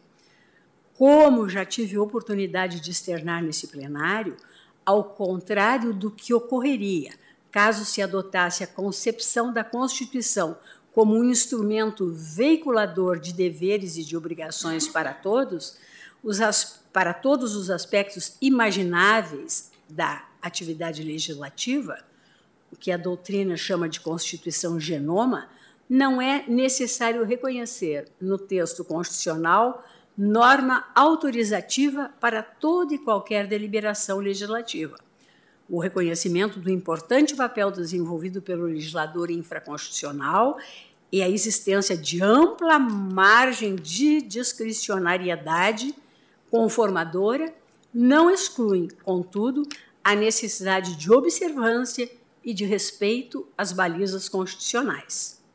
Retomo aqui um ponto também de relevância. A legislação infra infraconstitucional o Código de Processo Penal, artigos 734 a 740, e a Lei de Execução Penal, artigos 188 a 192, prevê e disciplina a graça em sentido estrito ou o indulto individual. Como ressaltado acima, ambas as disposições normativas são frutos de períodos autoritários pelos quais passou o nosso país o Código de Processo Penal, editado em 1941, para vigorar a partir de janeiro de 1942, sob a égide da Constituição de 37, utiliza nomenclatura abandonada por todas as constituições subsequentes. Elas, até mesmo as do período da ditadura militar, não concentraram formalmente a clemência nas mãos do presidente da República, tal como sucedia na Carta de 1937. como apontado pelo sempre ministro decano Celso de Mello, a Carta de 37, coerente com o espírito autoritário que animou, deferiu tucur ao presidente da República o exercício de todas as faculdades inerentes ao poder de graça. Vê-se, pois, que foi sob a égide da Constituição de 37 que, frise-se, concentrava todo o perdão nas mãos do presidente da República, que o Código de Processo Penal foi elaborado com previsão expressa de graça em sentido estrito. Porém, ou melhor, por outro lado, a Lei de Execução Penal também dispõe, embora com outra terminologia, a de indulto individual, sobre a graça em sentido estrito. Destaco também que, à época em que editados os referidos diplomas legais, o plano constitucional contemplava, de, não contemplava de modo expresso, os princípios básicos informadores da administração pública.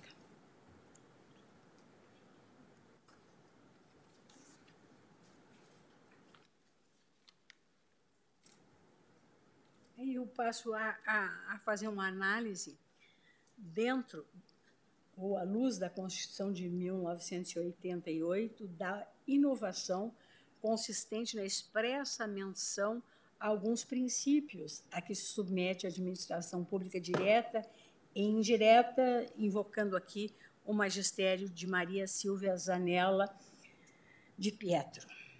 Uh, invoco magistério jurisprudencial do ministro Carlos Aires Brito, também doutrina estrangeira, e digo que, assentadas tais premissas, poder-se até cogitar da incompatibilidade do indulto individual com a ordem constitucional positiva em vigor, na esteira de alguns uh, de algumas manifestações doutrinárias, mas eu, uh, embora examinando o tema de forma ampla e por diversos ângulos, entendo de superá-lo na esteira da tradição da nossa uh, da nossa jurisprudência. Aí então deixo essa parte do voto de lado e digo que o faço inclusive porque, no caso em análise, há fundamento suficiente por si só para a integral procedência dos pedidos deduzidos nestas ADPFs quanto à desconformidade do decreto impugnado com a nossa ordem constitucional. Abro o item ADI 5874, reconhecimento da possibilidade de ocorrência de desvio de finalidade. E digo que essa Suprema Corte, quando deste julgamento de que ficou redator para o acórdão o ministro Alexandre de Moraes, já teve a oportunidade de se manifestar em controle concentrado a respeito da competência presidencial prevista no artigo 84, inciso 12 da Constituição Federal. Naquela assentada, este tribunal, por maioria, proclamou a constitucionalidade do decreto 9246 de 21 de dezembro de 2017, editado pelo então presidente da República, da República. Transcrevo a emenda do julgado, redatoria, repito, do ministro Alexandre de Moraes. E digo que se impõe, por dever de coerência e de lealdade, tecer algumas breves considerações para adequada compreensão de seu teor e de seu alcance a respeito do julgamento supramencionado.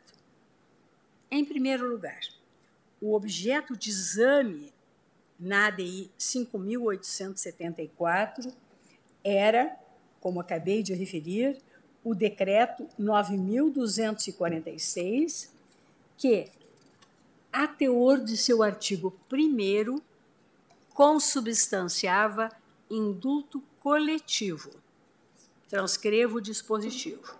Artigo 1 O indulto natalino coletivo será concedido às pessoas nacionais e estrangeiras que até 25 de dezembro de 2017 tenham cumprido.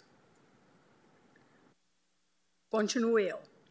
Inequivocamente, portanto, este Supremo Tribunal Federal, ao julgamento desta ação de controle concentrado, a ADI 5874, limitou-se a realizar a aferição de compatibilidade do decreto de indulto de natureza coletiva com o ordenamento jurídico constitucional. Vale dizer, nada se decidiu em relação à figura individual do indulto, circunstância dos presentes autos. A verdade é que, pelo menos desde 1988, essa Suprema Corte nunca se deparou com a controvérsia constitucional concernente à prerrogativa constitucional, perdão, concernente à prerrogativa presidencial de concessão de graça em sentido estrito ou de indulto individual. Esta, por conseguinte, é a primeira vez em que esta casa se pronuncia sobre o tema em sede de controle concentrado.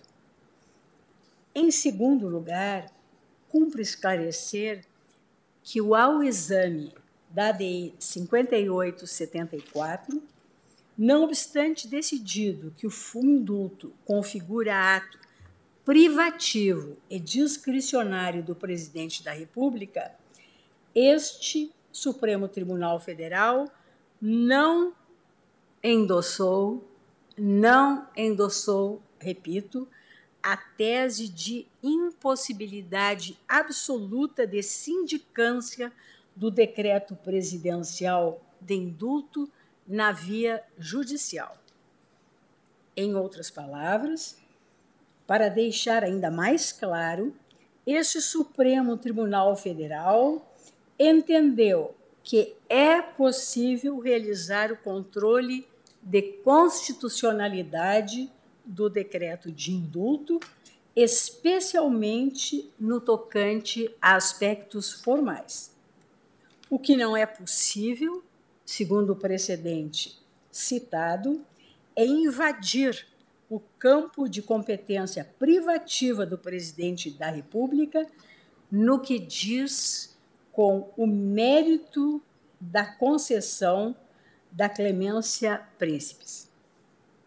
Quanto ao ponto, parece-me importante ressaltar que o ministro Alexandre de Moraes, designado redator para o acórdão, em seu voto, seguido pela maioria dos integrantes do Tribunal Pleno, expressamente consignou a admissibilidade do controle de constitucionalidade do decreto de indulto, inclusive quanto à ocorrência de desvio de finalidade.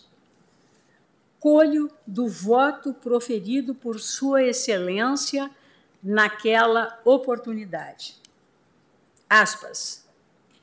A concessão de indulto, mesmo tendo caráter discricionário quanto ao mérito, está vinculada ao império constitucional. Pois, como muito bem ressaltado por Jacques Chevalier, o objetivo do Estado de Direito é limitar o poder do Estado pelo de direito. É limitar o poder do Estado pelo direito. O Estado de Direito exige a vinculação das autoridades ao direito. E aqui a invocação da doutrina de Karl Laritz. E, portanto, continua o ministro Alexandre, o presidente da República, ao editar o decreto de indulto, deve respeito às exigências constitucionais. Assim como. Estou tentando me encontrar aqui na. Assim como nos demais atos administrativos discricionários, como apontado por Wedel, a existência de um controle judicial mínimo, que deverá ser sob o ângulo de seus elementos, pois, embora possa haver competência do agente, é preciso ainda que os motivos correspondam aos fundamentos fáticos e jurídicos do ato e o fim perseguido seja legal. O Poder Judiciário deve exercer somente o juízo de verificação de exatidão do exercício de oportunidade perante a constitucionalidade do decreto de indulto. Prossegue ministro Alexandre no voto. Análise da constitucionalidade do decreto de indulto deverá igualmente verificar a realidade dos fatos e também a coerência lógica da decisão discricionária com os fatos.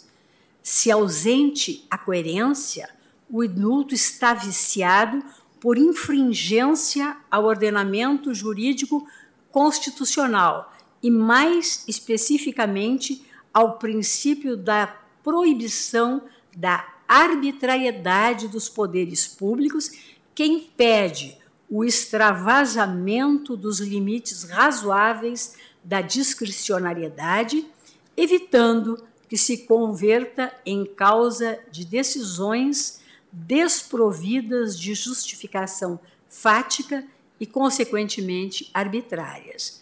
Aqui está sendo citada a doutrina de Tomás Ramon Fernandes. Prossegue o ministro Alexandre no voto.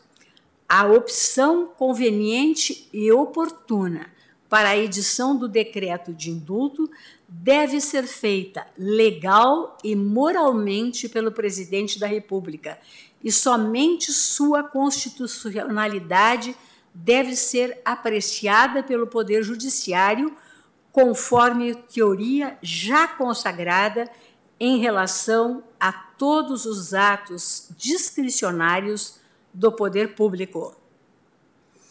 Essa Suprema Corte tem o dever de analisar se as normas contidas no decreto de indulto, no exercício do caráter discricionário do presidente da República, estão vinculadas ao império constitucional Fecho aspas.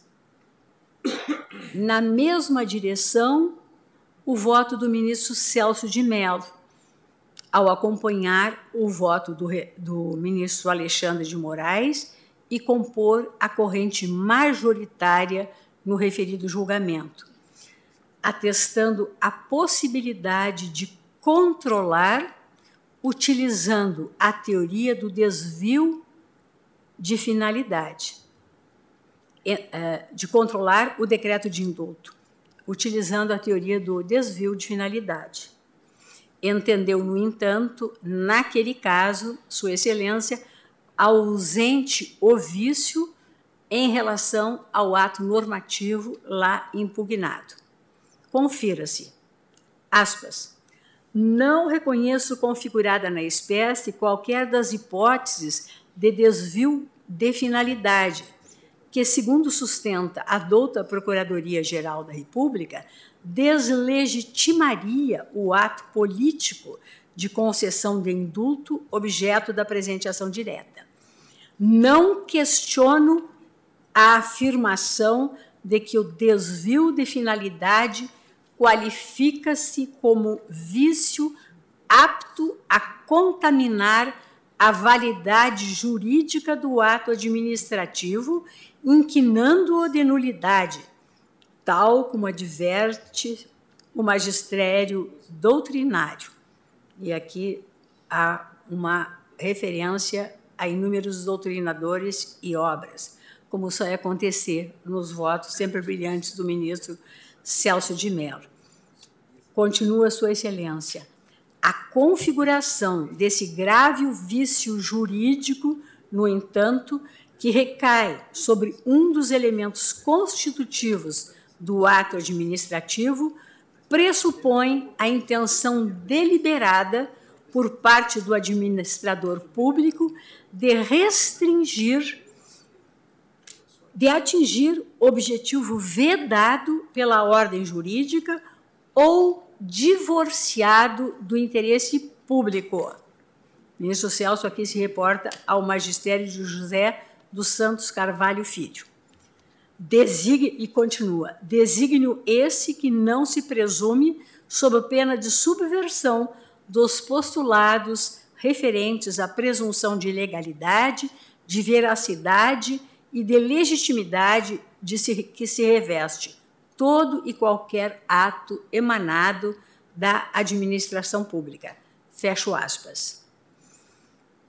Já os ministros Luiz Roberto Barroso, Luiz Edson Fachin, Luiz Fux e a ministra Carmen Lúcia, embora vencidos quanto à procedência do pedido, no caso submetido a julgamento naquela oportunidade, acentuaram expressamente nos respectivos votos a possibilidade de o Poder Judiciário analisar, em relação ao decreto de indulto, a ocorrência ou não de desvio de finalidade.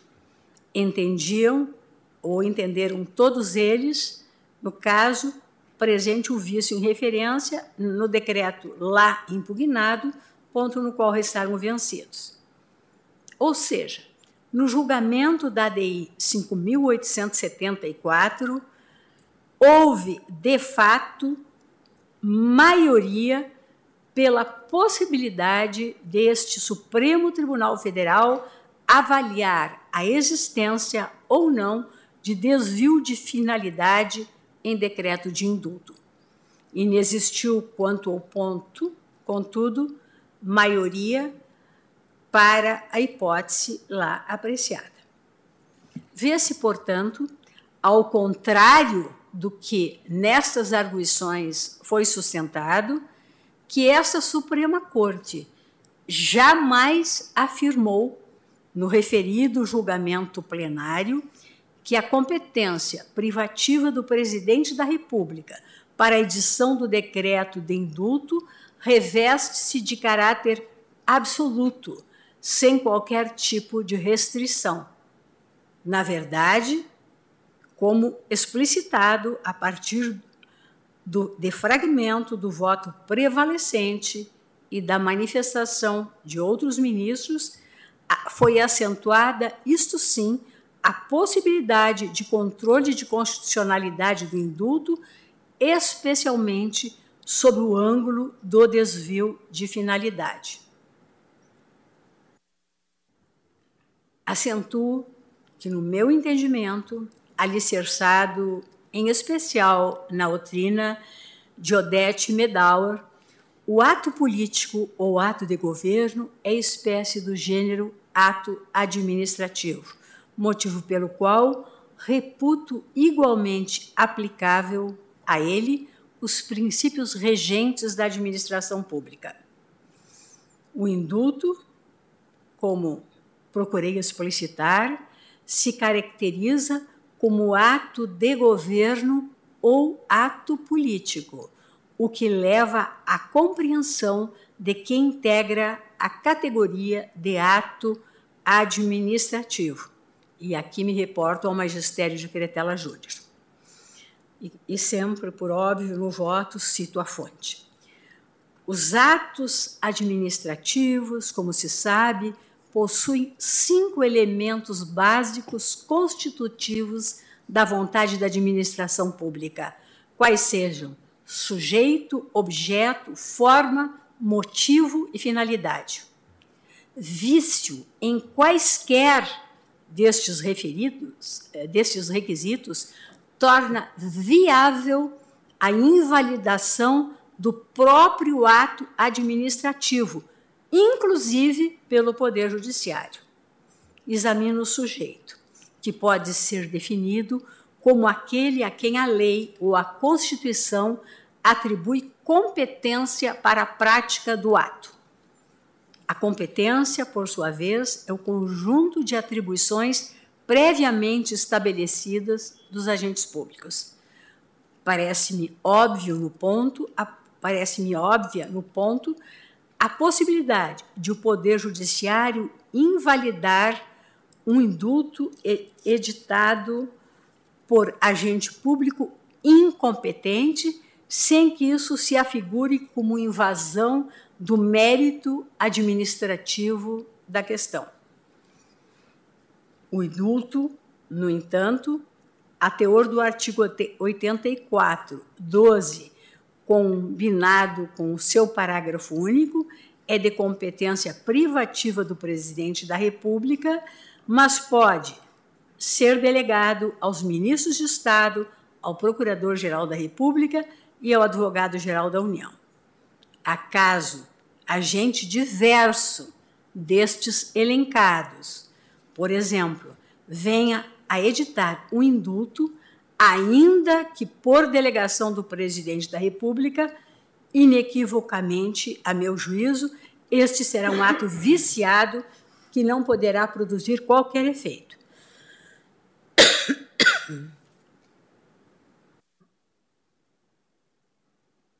Sendo imperativo, por dever de ofício, o reconhecimento pelos magistrados de sua invalidade.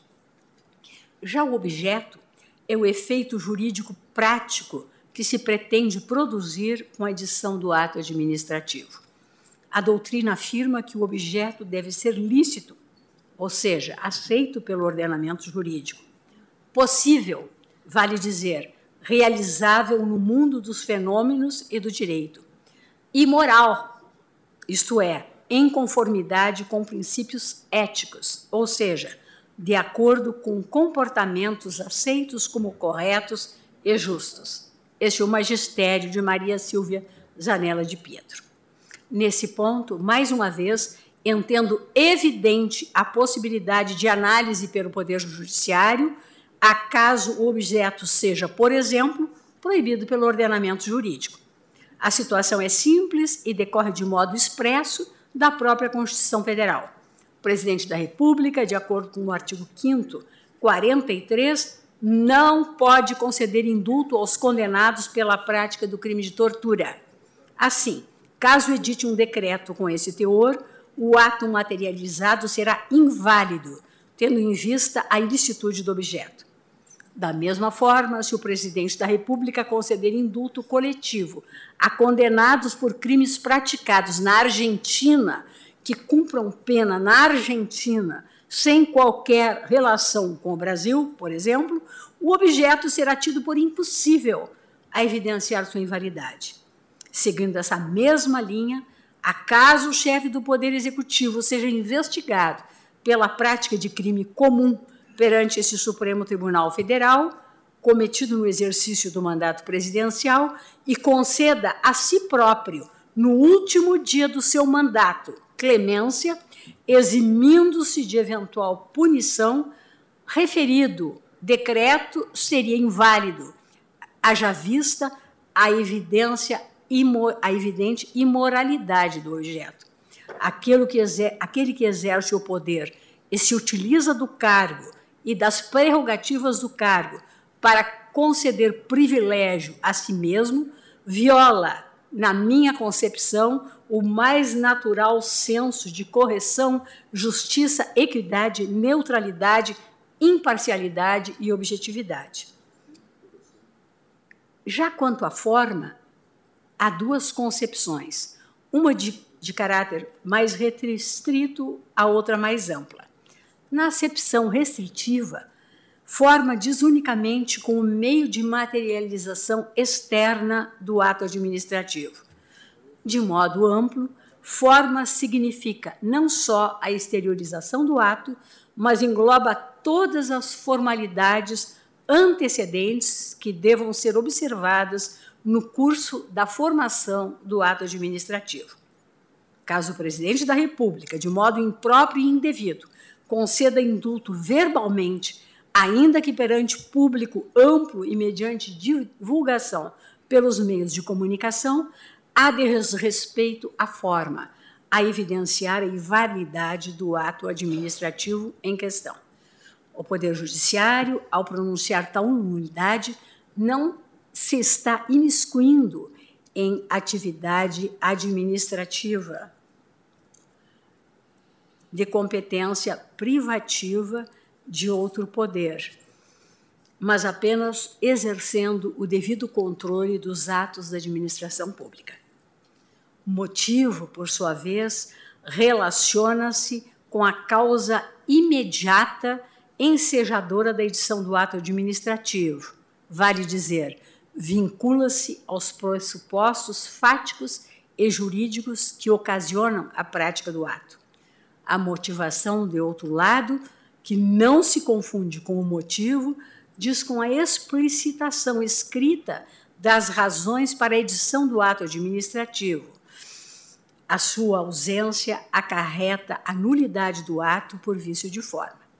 Desenvolveu-se nesse aspecto a teoria dos motivos determinantes, segundo a qual a validade do ato administrativo conecta-se diretamente às razões indicadas como fundamento para a edição do ato.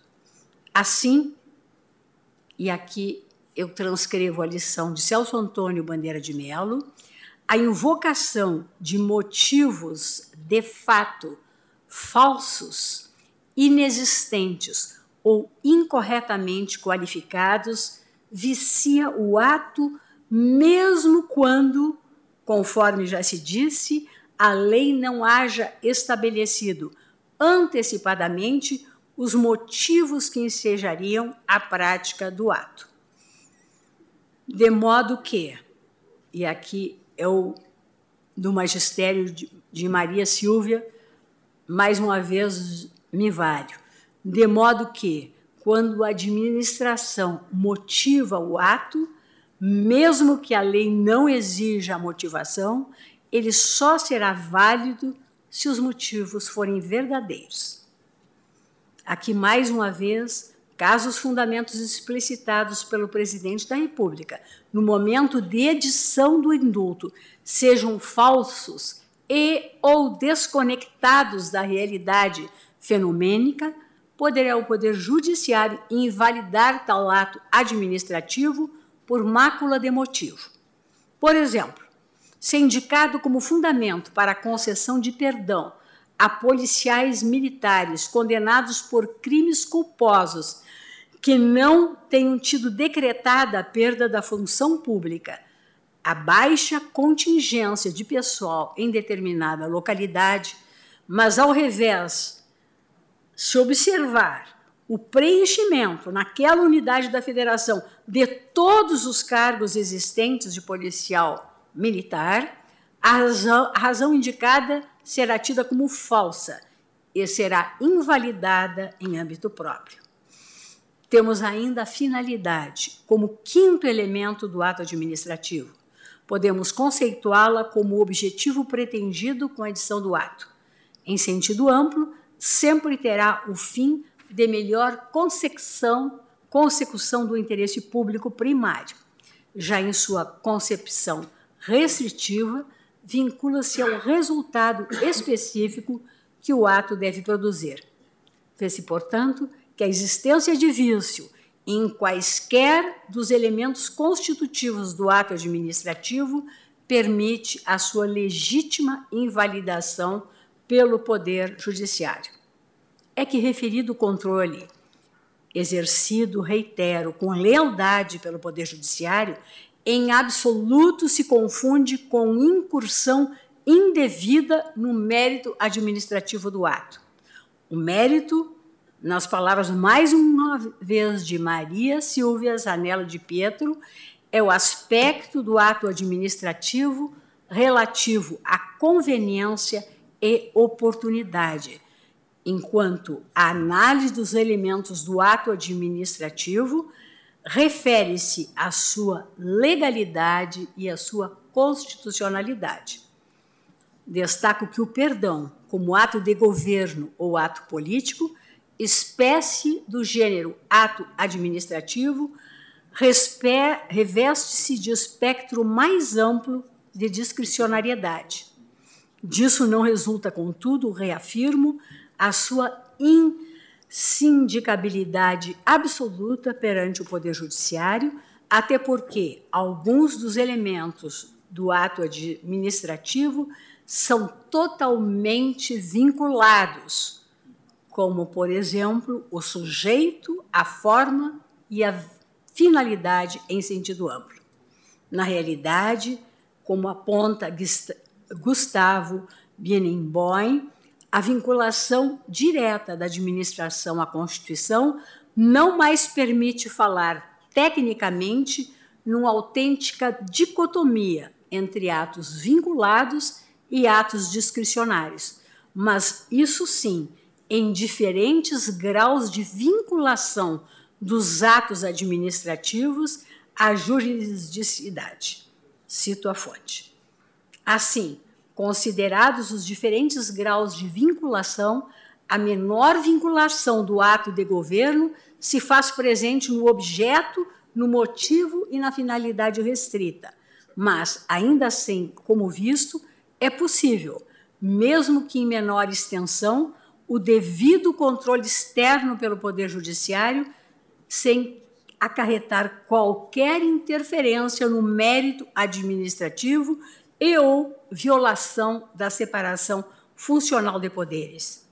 Nesse contexto, desenvolvida a teoria do desvio de poder ou desvio de finalidade, segundo a qual, quando o agente público competente pratica ato aparentemente lícito, mas com o objetivo de atingir fim diverso do admitido pelo ordenamento, pelo ordenamento jurídico, este ato será tido como nulo, tendo em vista a utilização indevida da discricionariedade administrativa.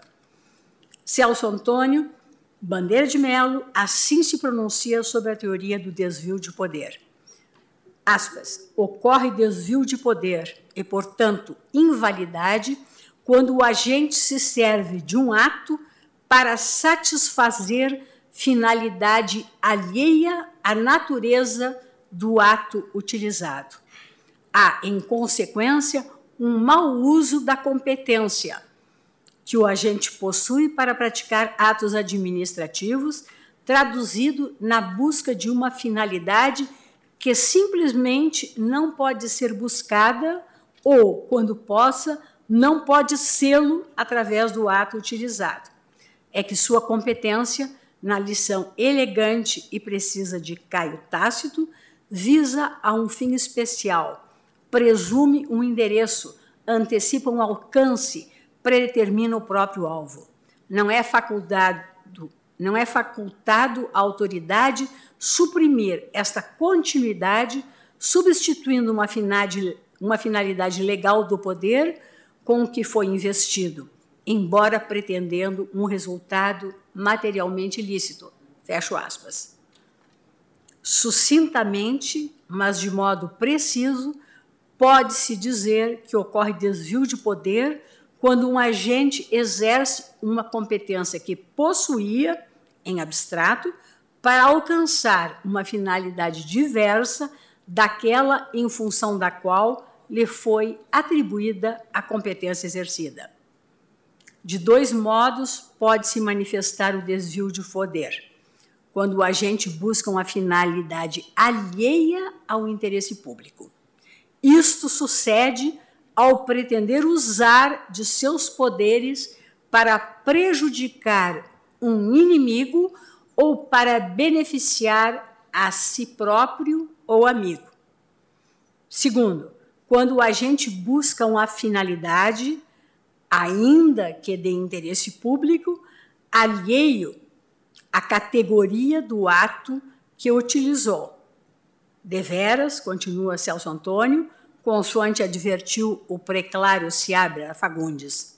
Nada importa que a diferente finalidade com que tem agido seja moralmente lícita. Mesmo moralizada e justa, o ato será inválido por divergir da orientação legal. Exemplo da primeira hipótese, tem-se no caso de um superior que remove um funcionário para local afastado sem nenhum fundamento de fato que requeresse o ato, mas apenas para prejudicá-lo em razão de sua inimizade por ele. Exemplo da segunda hipótese, também continuo transcrevendo o grande eh, administrativista Celso Antônio, ocorre quando o agente remove um funcionário que merecia uma punição a fim de castigá-lo. Ora, a remoção não é ato de categoria punitiva. O desvio de poder não é mácula jurídica privativa dos atos administrativos. Pode se apresentar igualmente por ocasião do exercício de atividade legislativa ou jurisdicional, ou seja, leis e decisões judiciais são igualmente suscetíveis de incorrer no aludido vício, porquanto umas e outras são também emanações das competências públicas, as quais impõem fidelidade às finalidades que as presidem. Assim, se o legislador ou o juiz delas fizerem uso impróprio, a dizer, divorciado do sentido e direcionamento que lhes concerne, haverão traído as competências que os habilitavam e os atos que produzirem resultarão enodoados pela indelével jaça do desvio de poder. Do desvio de poder, ao contrário do que habitualmente se afirma e do que nós mesmos vínhamos sustentando, diz Celso Antônio, nem sempre há um móvel, isto é, uma intenção inadequada. Com efeito, o agente pode equivocadamente supor que uma dada competência era prestante de direito para a busca de um dado resultado, e por isto haver praticado o ato almejando alcançá-lo pela via utilizada. Neste caso, não haverá intenção viciada. É certo, entretanto, reforça o Celso Antônio, que o frequente, o comum, é que exista vício de intenção, o qual poderá ou não corresponder ao desejo de satisfazer um apetite pessoal. Contudo, o ato será sempre viciado por não manter relação adequada com a finalidade em vista da qual poderia ser praticado. O que vicia, portanto, não é o defeito de intenção, quando existente, ainda que através disso se possa, muitas vezes, perceber o vício, mas o desacordo objetivo entre a finalidade do ato e a finalidade da competência. Continuo eu, na mesma linha insta trazer à colação decisão proferida pelo ministro Gilmar Mendes ao exame da medida cautelar no mandado de segurança 34.070,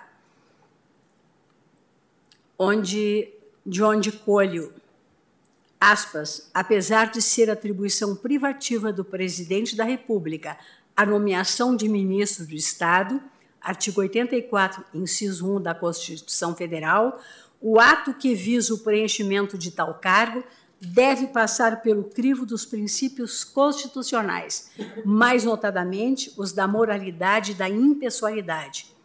Interpretação sistemática do artigo 37, 87, combinado com o artigo 37.2 da Constituição Federal.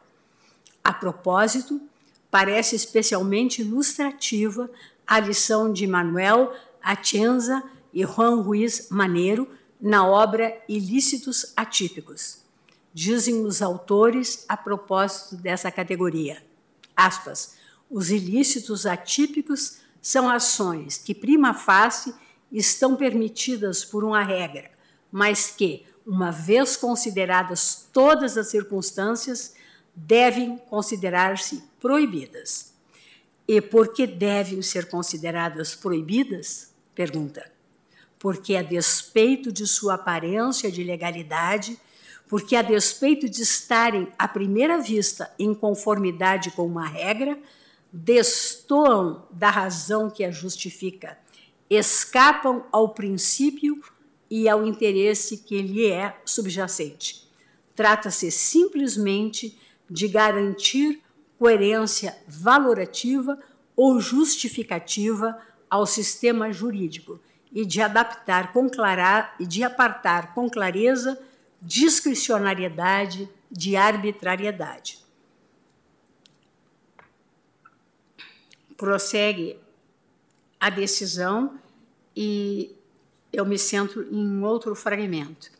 Especificamente nos casos de desvio de finalidade, o que, sem, o que se tem é a adoção de uma conduta que aparenta estar em conformidade com uma certa regra que confere poder à autoridade, regra de competência, mas que, ao fim, conduz a resultados absolutamente incompatíveis com o escopo constitucional deste mandamento e, por isso, é tida como ilícita.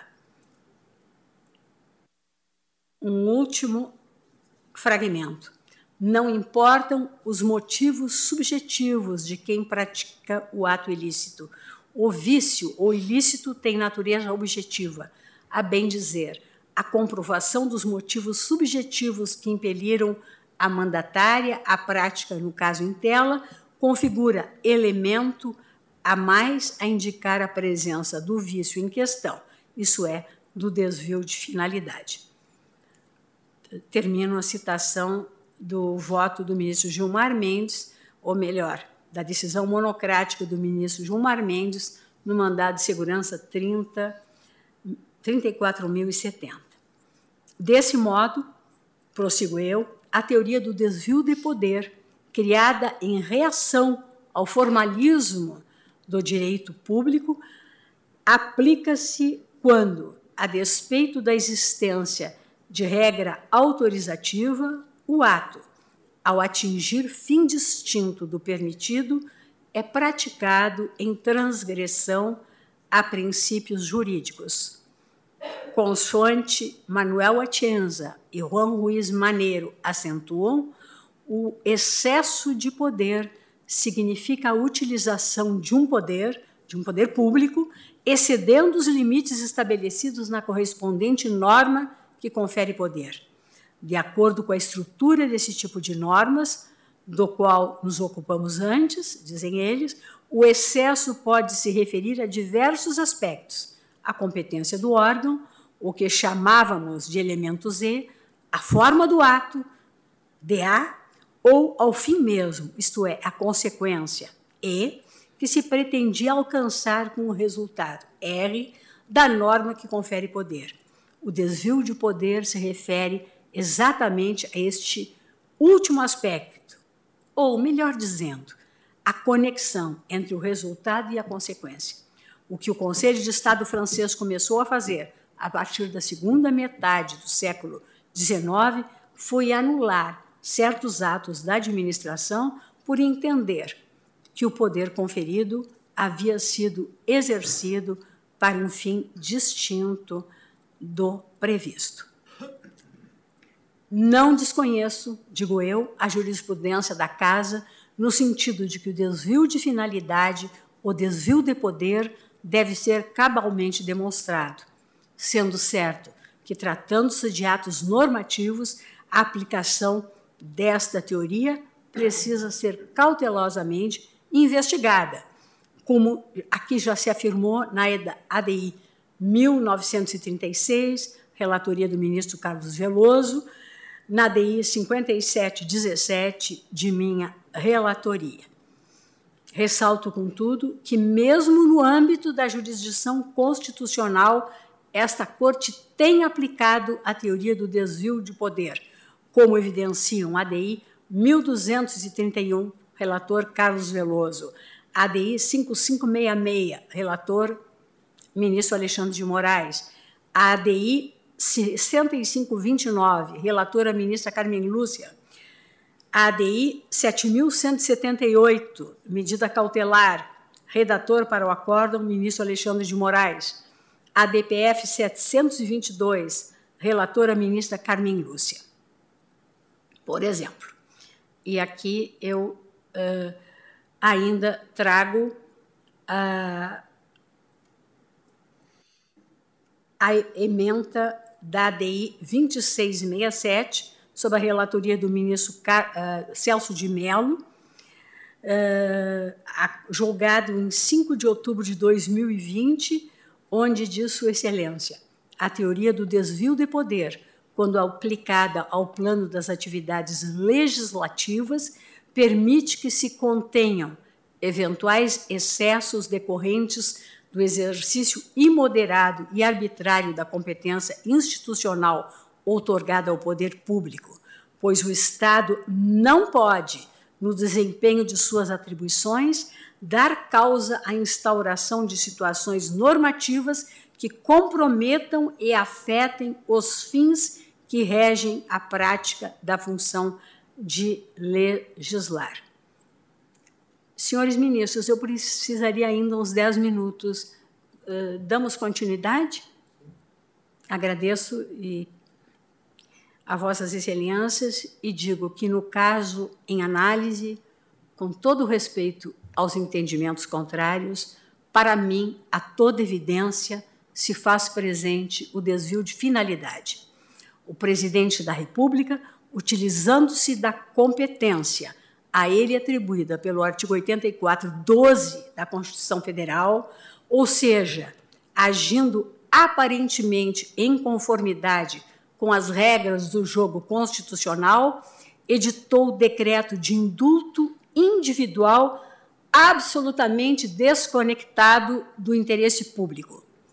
A verdade é que o fim almejado com a edição do decreto de indulto foi beneficiar aliado político de primeira hora, legitimamente condenado criminalmente por esse Supremo Tribunal Federal a pena de oito anos e nove meses de reclusão em regime inicial fechado pela prática dos crimes tipificados no artigo 18 da Lei 7.170 de 83 por duas vezes, na forma do artigo 71 caput do Código Penal em virtude da ultraatividade da lei penal benéfica, e no artigo 344 do Código Penal, por três vezes, em regime de continuidade delitiva, artigo 71, caput do Código Penal.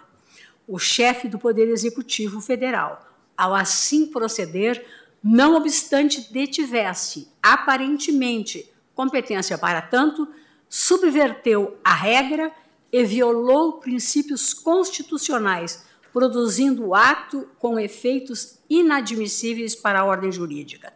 A concessão de perdão, aliado político, pelo simples e singelo vínculo de afinidade político-ideológica, não se mostra compatível com os princípios norteadores da administração pública, tais como a impessoalidade e a moralidade administrativa.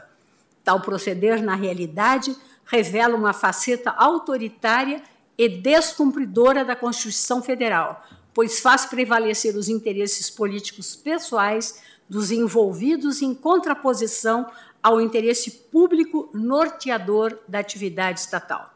Admitir que o presidente da República, por supostamente deter competência para edição de indulto em tais condições, pode criar ao seu entorno um círculo de virtual imunidade penal. É, pode criar ao seu entorno um círculo de virtual imunidade penal, é negar a sujeição de todos ao devido processo legal, permitindo a sobreposição de interesses meramente pessoais e subjetivos aos postulados republicanos e democráticos. Não se pode aceitar a instrumentalização do Estado, de suas instituições e de seus agentes para, de modo ilícito, ilegítimo e imoral, obter benefícios de índole meramente subjetivos e pessoais, sob pena de subversão, repito, dos postulados mais básicos do Estado de Direito. Demonstrado o desvio de finalidade, impõe-se a procedência das arguições de descumprimento de preceito fundamental. Digo que, quanto à questão atinente à impossibilidade de um indulto atingir os efeitos secundários da condenação penal, eu entendo assistir inteira razão ao Procurador-Geral da República. O, o, decreto de abril de 2022, editado pelo Presidente da República, ao conceder indulto individual a Daniel Lúcio da Silveira, não veicula em nenhum de seus artigos disciplina em relação aos efeitos secundários da condenação. Vale dizer, a simples leitura do decreto presidencial impugnado evidencia que referida temática não foi tratada, nem direta nem indiretamente ali. Assim, como asseverado pelo Procurador-Geral da República, a discussão a esse respeito seria de todo gratuita, por investir contra objeto não existente que não há data vênia de ser conhecida por esse egrégio Supremo Tribunal Federal. De outro lado, também procedente a arguição do chefe do Ministério Público da União no tocante ao descumprimento do ônus de impugnação específica com indicação de fundamentação apta a amparar o pedido. E aí, como já destaquei, o partido autor da DPF 964 postula, de forma sucessiva, o reconhecimento da manutenção de todos os efeitos extras penais da condenação criminal, sobretudo para se manter a condição de inelegibilidade de Daniel Lúcio da Silveira por ter sido condenado pela prática de crime contra a administração pública. Ocorre, no entanto, que a análise da petição inicial evidencia que o autor, tal como ressaltado no parecer ministerial, não dedicou qualquer linha de fundamentação fática ou jurídica que, porventura, embasasse o pleito, nem ao mesmo indicou quais preceitos fundamentais da Constituição teriam sido violados. Recai sobre o autor das ações de controle concentrado de constitucionalidade o ônus processual de indicar os dispositivos impugnados e realizar o cotejo analítico entre cada uma das proposições normativas e os respectivos motivos justificadores do acolhimento da pretensão de inconstitucionalidade, sob pena de indeferimento da petição inicial por inépcia. Transcrevo o artigo 3 da Lei 9.868 de 99.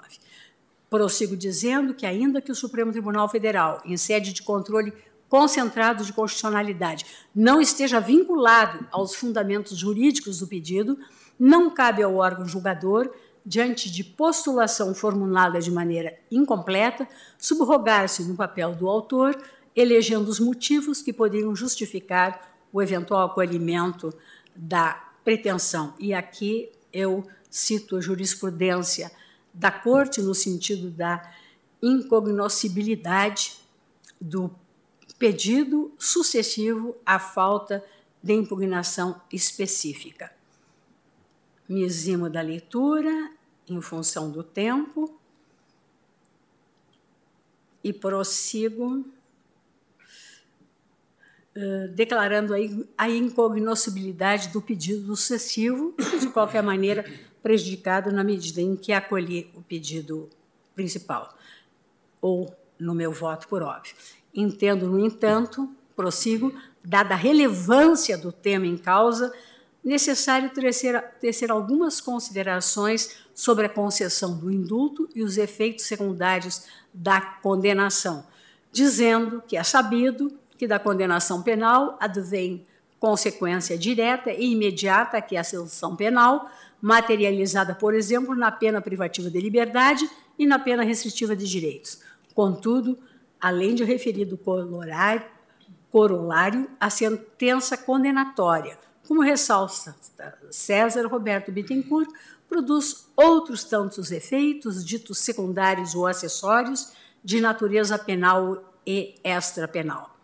Naturalmente, os efeitos penais são aqueles inseridos no Código Penal, no Código de Processo Penal e na Lei de Execução Penal. Por exemplo, a possibilidade de se utilizar a condenação anterior transitada em julgado como uma circunstância agravante, refiro-me à reincidência, dentro dos limites legais, conforme os artigos 63 e 64 do Código Penal.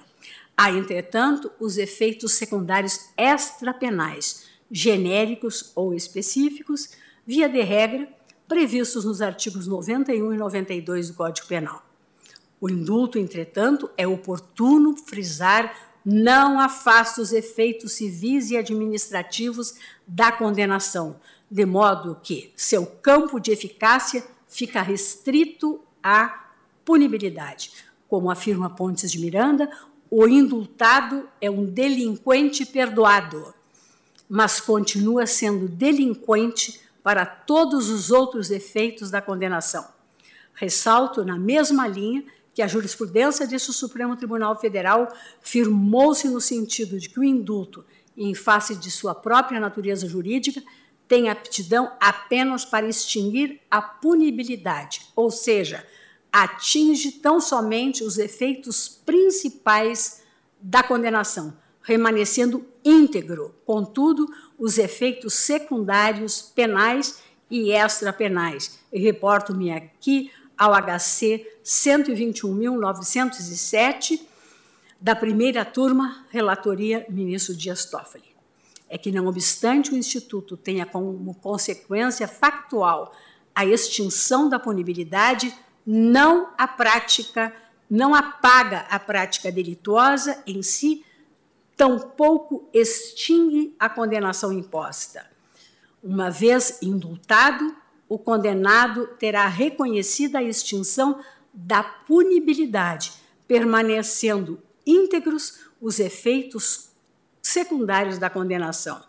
Nesse sentido, colho da nossa jurisprudência na palavra autorizada, mais uma vez, do sempre decano Celso de Mello, ao julgamento do HC 82.544.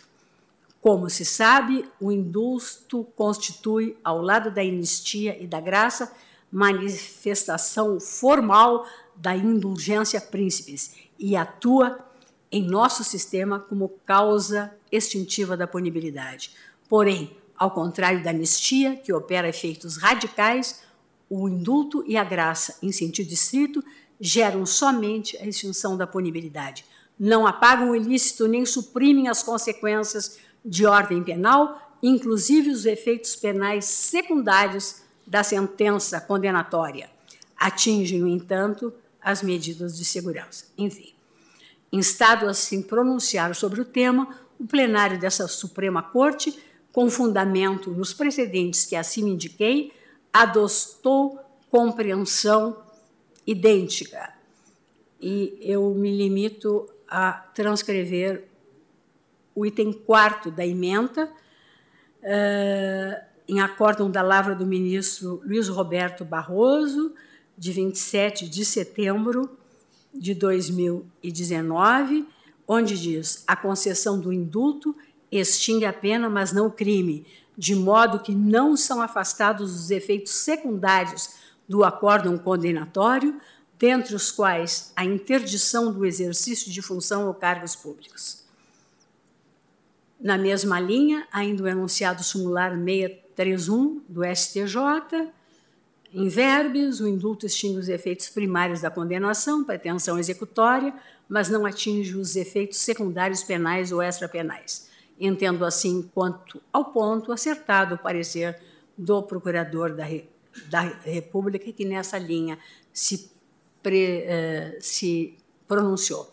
Em suma, senhora ministra, senhores ministros, a, a concessão do indulto não atinge, na minha compreensão e na linha da jurisprudência da Corte e da doutrina, os efeitos secundários da condenação penal, tampouco impactam na inelegibilidade decorrente da condenação criminal. Em conclusão, pelos fundamentos que expus, conheço das presentes arguições de descumprimento de preceito fundamental e, no mérito, julgo procedente os pedidos, para declarar a inconstitucionalidade do decreto impugnado. É como voto, renovando a Vossas Excelências o pedido de desculpas pelo alongado né, do voto, mas que eu entendi necessário para que bem se compreendam as razões pelas quais firmei a minha convicção na linha exposta.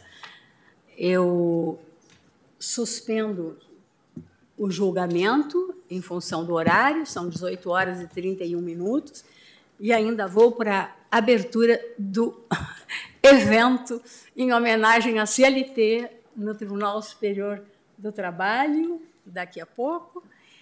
E por isso proclamo o resultado provisório no sentido do meu voto uh, uh, na forma exposta quanto ao conhecimento e a procedência das quatro arguições de descumprimento de preceito fundamental, uh, declarando a inconstitucionalidade do decreto impugnado. Eu agradeço a Vossas Excelências, desejo uma excelente noite a todos e amanhã voltaremos para que eu possa acolher o voto de Vossas Excelências e possamos. Belíssimo voto. Possamos encerrar esse julgamento. Obrigada, ministro Gilmar. Está encerrada a sessão.